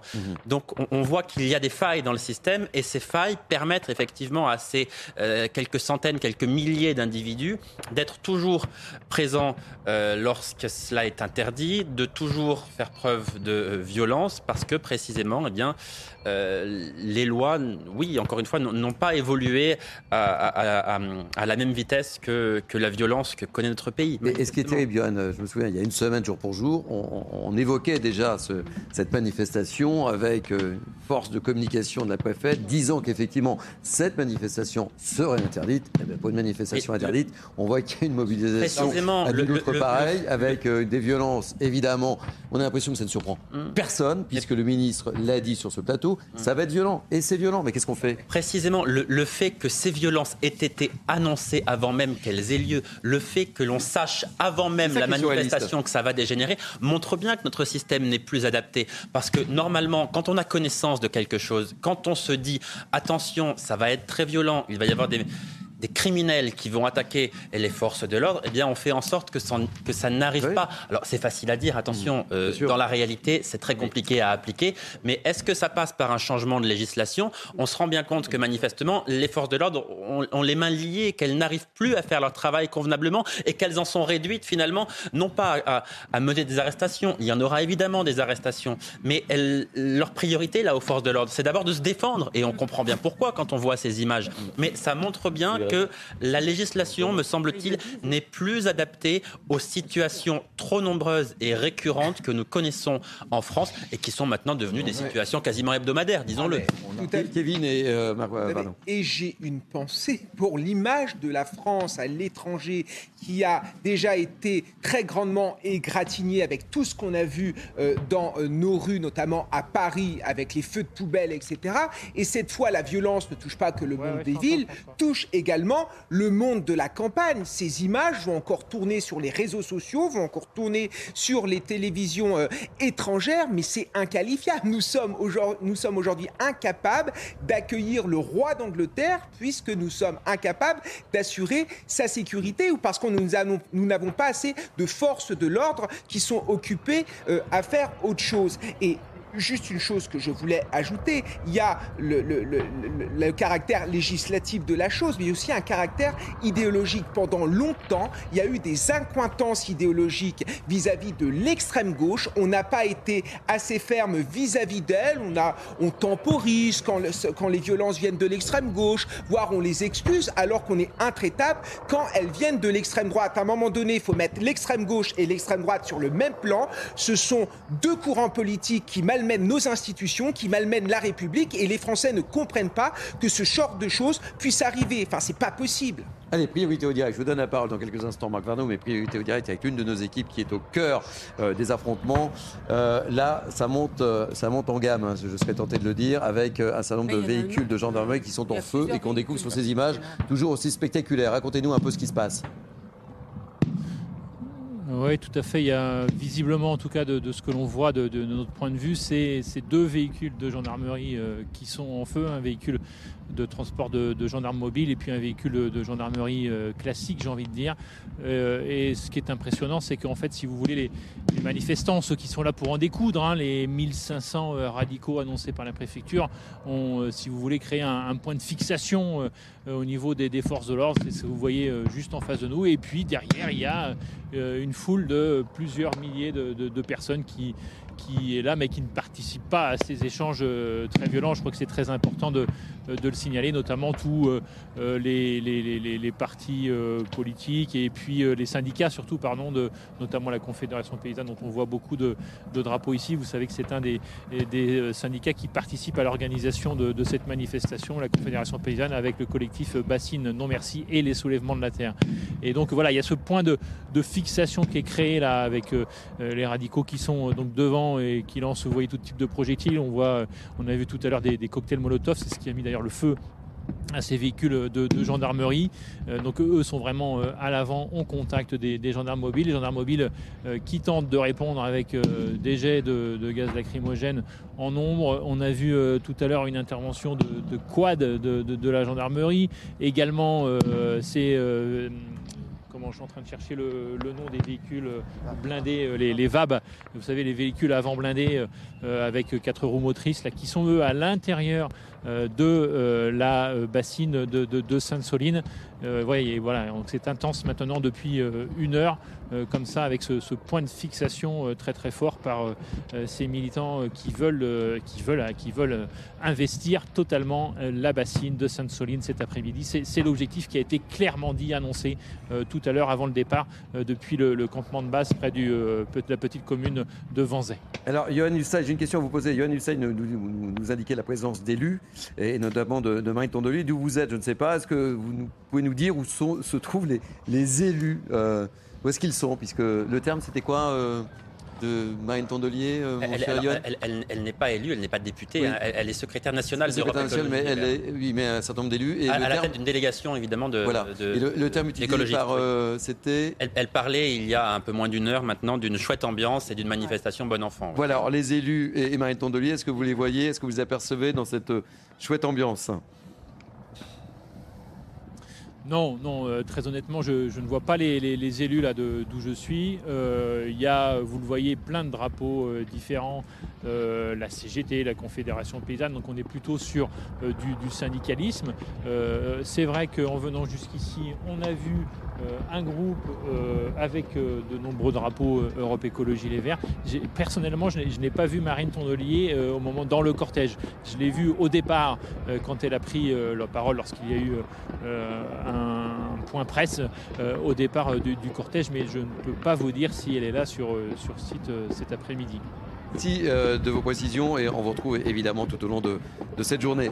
Marc Varno, on voit qu'il y a des drapeaux, il y a différentes causes. C'est-à-dire que quand on voit ces C'est un mélange de tout, hein, cette manière. Il y a un mélange de tout, mais chacun en profite pour sortir un drapeau qui n'a rien à voir avec le sujet. Mais la, la réalité, c'est qu'on se demande quand même quelque part si on n'attend pas un drame. Et là, on a quand même toutes les conditions qui sont réunies parce que sans prendre aussi violemment au vie des gendarmes, on attend quoi Qu'un gendarme dégaine son arme pour défendre sa vie. Donc là, il y a quelque chose que je comprends plus du tout. La deuxième chose, c'est quand on parlait tout à l'heure des lois euh, qui sont plus adaptées. C'est vrai qu'elles sont plus adaptées, mais surtout, elles, ne sont pas appliquées. Il y, a, deux lois qui, qui, existent et qui sont exactement faites pour ça. Il le 412.1 et le 412.3 qui sont là pour réprimer justement les manifestations interdites qui ont lieu et le 412.3 contre l'insurrection. Là, on a les deux cas de figure. Je rappelle quand même que la définition de l'insurrection, c'est par exemple de, tenter de mettre le feu à la mairie de Bordeaux, de s'en prendre au représentant de l'État, etc., etc. Tout ça fait partie, malheureusement, de, ce grand chapitre des lois non appliquées, pour des raisons que je vous laisse deviner, des lois non appliquées qui font les beaux jours de l'extrême gauche. Euh. Alors, ce qui est intéressant, euh, tout à l'heure, quand je suis arrivé, euh, la personne euh, qui, avait la parole disait Mais finalement, pourquoi la police est là Puisque, a priori, c'est une carrière vide. Mais en fait, la stratégie maintenant est très très claire. Il s'agit d'installer une zone à défendre, une ZAD. Une ZAD. Et on sait très bien ce que ça amène, une ZAD. Donc, en fait, c'était le premier devoir, le devoir impérieux en réalité du pouvoir public que d'empêcher l'installation d'une ZAD, puisqu'elle n'est pas encore installée. Vous voyez la difficulté qu'on a à déloger une poignée de militants. Imaginez-vous si un campement est installé et reste de manière pérenne.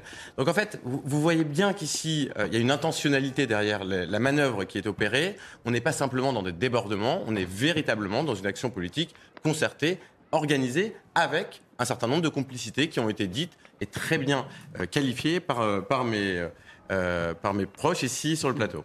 Johan, la, crainte, et on l'a évoqué, c'est qu'effectivement pour le gouvernement, il y ait des blessés graves. Et là, on est dans une scène de, guerre, je ne sais pas comment on peut le... mais c'est une scène de guerre. Mmh. Oui, évidemment, le travail des forces de l'ordre consiste à interpeller les personnes qui effectivement se livrent à, ces actes et les interpeller sans les blesser et évidemment sans qu'il y ait d'incident, c'est-à-dire sans qu'il y ait de mort, parce que euh, ça contribuerait à mettre davantage, si c'est possible, le feu aux poudres. Donc évidemment, euh, c'est, on, l'imagine bien, la consigne qui a été donnée et qui est rappelée d'ailleurs à chaque manifestation, que ce soit maintenant lors des manifestations contre la réforme des retraites ou ici à Sainte-Soline.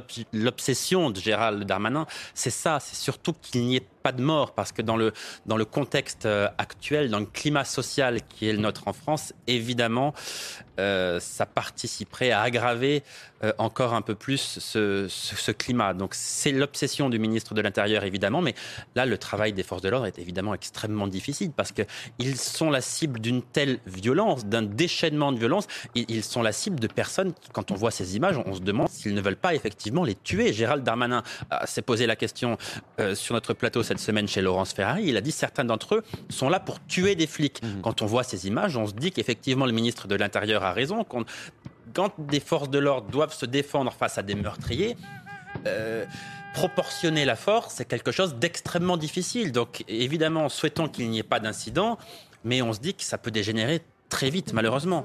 Euh, Naïm Fadel. Moi, j'avais une question euh, à vous poser, Johan. Est-ce que l'Assemblée nationale, la présidente, peut demander à lever, en tout cas, l'immunité parlementaire de certains députés qui apparemment seraient présents alors, l'immunité parlementaire, elle est levée euh, généralement à la demande de la, justice. Il faut qu'il y ait une, demande d'un juge pour que cette immunité parlementaire soit levée. Ce n'est pas la présidente de l'Assemblée nationale qui, euh, qui, décide de lever l'immunité parlementaire, c'est le bureau des présidents, c'est-à-dire que l'ensemble des présidents de groupe sont réunis euh, chaque semaine avec différents sujets à traiter. Et s'il y a une demande de, levée d'immunité parlementaire, c'est ce bureau des présidents, donc les différents responsables politiques de l'Assemblée nationale qui, prennent la décision, mais ça ne peut être fait qu'à la demande d'un juge. Il faut qu'il y ait un, motif, une mise en cause euh, judiciaire. Là, a priori, ça n'est pas le cas. Sandra Buisson, on est rendu à, je crois, trois véhicules de, de gendarmerie qui, euh, qui, sont en feu. Hein. Oui, on le découvre à l'image. Hein. Euh, c'est ce que nous indiquent nos, nos, nos correspondants spéciaux sur, sur, place. Effectivement, trois véhicules en feu. Ces véhicules qui étaient positionnés près de la, la bassine. Alors, à deux titres pour euh, effectuer une défense passive, mais aussi parce que sur un terrain aussi ouvert et aussi euh, large, euh, il fallait que les euh, gendarmes aient euh, à proximité d'eux leurs moyens pour se transporter sur un autre site si ça avait été nécessaire ou un peu plus loin si nécessaire. Leur objectif reste de protéger ce, chantier de, la bassine et d'empêcher les intrusions dans ce chantier. On nous, nous explique que sur place, c'est un dispositif qui se réarticule sans sans cesse en fonction euh, de l'évolution des, des, assaillants. Au début, les gendarmes ont essayé euh, d'empêcher euh, les radicaux d'arriver au contact en, les, en saturant l'air de, de lacrymo, mais effectivement, en face, ils sont équipés. Hein, vous les avez vus, ces, ah oui, ces vu, masques extrêmement pointus pour empêcher d'être touchés par les lacrymos. Et de l'autre côté, donc pour l'instant, on ne sait pas si des gendarmes ont été blessés. Hein, majoritairement, ce sont des escadrons de gendarmerie mobile qui sont sur place parmi les 3200 effectifs mobilisés. Et de l'autre côté, un des organisateurs du rassemblement classique, les soulèvements de la Terre, c'est le nom de cette organisation, signale que plusieurs personnes sont grièvement blessées du côté des manifestants et que des personnes sont inconscientes. Toute petite précision concernant ce que je, je, je viens de dire. On, on disait avec Naïma qu'il y avait effectivement des élus, des responsables politiques sur place. Néanmoins, je ne peux pas vous dire s'il y a ou non des, des, députés. Il y a des élus, mais je ne peux pas vous confirmer. On sait il y a à l'heure où nous parlons sont... des, okay. des, députés. Oui. C'est intéressant de savoir. Le bureau de l'Assemblée. Hein. C'est le bureau de l'Assemblée. C'est le bureau de l'Assemblée qui peut les. Non, mais c'est parce qu'on ne sait pas encore si c'est. En fait, on sait. Ouais. Oui, on parle d'élus, mais on ne sait pas s'il s'agit d'élus ou pas. Il y a sur place des, élus. Il faut regarder. Il faut regarder les écharpes. Si vous avez le bleu qui est près du cou, ce sont des maires. Si vous avez le rouge, ce sont des députés ou des sénateurs. Alors pour être honnête, avec les, les fumées pas, de lacrymo, ça va pas être facile de regarder le détail. Euh, Kevin Bossuet. Oui, bah c'est un sentiment de chaos, ce sont des images de guérilla et encore une fois, ça m'inquiète beaucoup. On a quand même l'image d'une France fracturée, une France qui ne s'écoute plus, une France qui est bordélisée par une minorité politique située euh, à l'extrême gauche. Encore une fois, on peut être contre ces bassines, mais on ne peut pas agir comme cela. Les militants d'extrême gauche bousillent tout, bousillent nos symboles républicains, s'en prennent à la police républicaine et s'en prennent même à la cause qu'ils défendent. Quand je vois des drapeaux LGBT, mais quel est le rapport? Quand je vois des drapeaux euh, syndicaux, j'ai vu un drapeau de la CGT, mais quel est le rapport? La vérité, c'est que ces gens euh, ont une stratégie de chaos pour le chaos. Ils ne cherchent que ça, s'en prendre à nos institutions, s'en prendre à notre démocratie et s'en prendre à nos gendarmes et nos policiers. Et saluons leur courage parce que ces gendarmes et ces policiers sont au service de la République et heureusement qu'ils sont là. Ils sont là pour nous protéger et merci à eux. Samy euh, Biazoni. Alors deux choses. Alors techniquement, il y a un rapport qui s'appelle l'intersectionnalité des luttes et effectivement un certain nombre de militants considèrent que ce que l'on fait à la planète est équivalent à ce que l'on fait aux minorités de genre et donc effectivement on retrouve assez régulièrement et vous le verrez hein, à chaque fois que vous observerez ce type de mouvement euh, certaines franges qui revendiquent la mutualité des causes. Euh, simplement, le point que je voulais, je voulais faire observer, c'est celui de notre euh, incapacité à, à, répondre face à cette menace, mais celui finalement euh, bah, de, de, de, la cause fondamentale qui est bafouée ici. C'est celle de la liberté à, à manifester euh, en sécurité. Et si on veut, et c'est le devoir de l'État, la garantir, alors il faut lutter. Et lutter, il y a des précédents. Il y a notamment la manière dont les États, euh, l'Angleterre, mais aussi la France, ont lutté contre un phénomène qu'on pensait euh, euh, finalement très dur à combattre, qui est celui des hooligans au tournant des années 2000. Et pardon je dis ça n'a rien à voir parce que la liberté de manifester est constitutionnelle, la liberté d'aller au stade. Non, mais attendez, mais bien évidemment, je, la, mon analogie porte uniquement sur la manière de combattre les, les éléments factieux, pour reprendre la terminologie de notre cher président. Donc simplement, la manière dont on a traité le sujet, c'est qu'on a isolé les personnes, on les a empêchés de participer à ce qui était des, manifest euh, des manifestations euh, là sportives, ici politiques, en considérant que ce n'étaient pas des manifestants comme les autres. Voilà, y a, et on a fait du renseignement. Simplement, voilà, l'analogie porte sur les moyens d'action et bien évidemment pas sur les, les faits euh, qu'on observe ici. Donc il y a des manières d'opérer. Il s'agit aujourd'hui d'affirmer une véritable volonté politique face à ces casseurs, face à ces factieux. Fadel. Mais lors des précédentes euh, manifestations, il y a une infirmière qui s'était attaquée à des, policiers, euh, des pompiers, pardon, en, les, en, les, agressant physiquement mmh. pour les empêcher en fait d'intervenir. Elle a été arrêtée. Elle était interdite. Elle été arrêtée une nouvelle fois. En, eh bien, elle a été retrouvée. Et vous savez quoi? Le, magistrat, enfin le juge en tout cas qui a reçu, il a classé sans suite. Donc voilà, c'est ça le problème, c'est que on l'a dit à plusieurs reprises, L'État est faible aujourd'hui, l'État a du mal, l'État doit absolument adapter effectivement ses réponses pénales, faire preuve de fermeté, ne, pas avoir la main qui tremble. Mais l'État a la main qui tremble. Regardez nos policiers, ils nous le disent quand ils sont sur le plateau. Ils disent on n'a pas de possibilité de réagir parce qu'on a peur d'un drame. Mais si on continue comme ça, de toute façon, ces manifestants, ces radicaux, ces terroristes savent parfaitement, ils calculent, ils évaluent le bénéfice-risque et ils savent, parfaitement que de toute façon, ils vont s'en sortir. Merci euh, mille fois Naïma. Euh, fin de ce Midi News Weekend, page spéciale effectivement euh, au sujet de cette manifestation qui dégénère. Merci Naïma Fadel, merci Kevin Bossuet, merci Marc Varno, merci Johan Hussein, merci Samy euh, Biassoni, vous reviendrez parler de la langue française. Merci Sandra Buisson. L'info se poursuit évidemment avec la parole aux Français et Barbara Klein, page spéciale aujourd'hui sur antenne de CNews. Bye bye, bon courage et on va retrouver Régine, l'une de nos envoyées spéciales. Planning for your next trip? Elevate your travel style with Quince. Quince has all the jet-setting essentials you'll want for your next getaway, like European linen, premium luggage options, buttery soft Italian leather bags, and so much more. And it's all priced at 50 to 80% less than similar brands. Plus, Quince only works with factories that use safe and ethical manufacturing practices. Pack your bags with high-quality essentials you'll be wearing for vacations to come with Quince. Go to quince.com slash trip for free shipping and 365-day returns.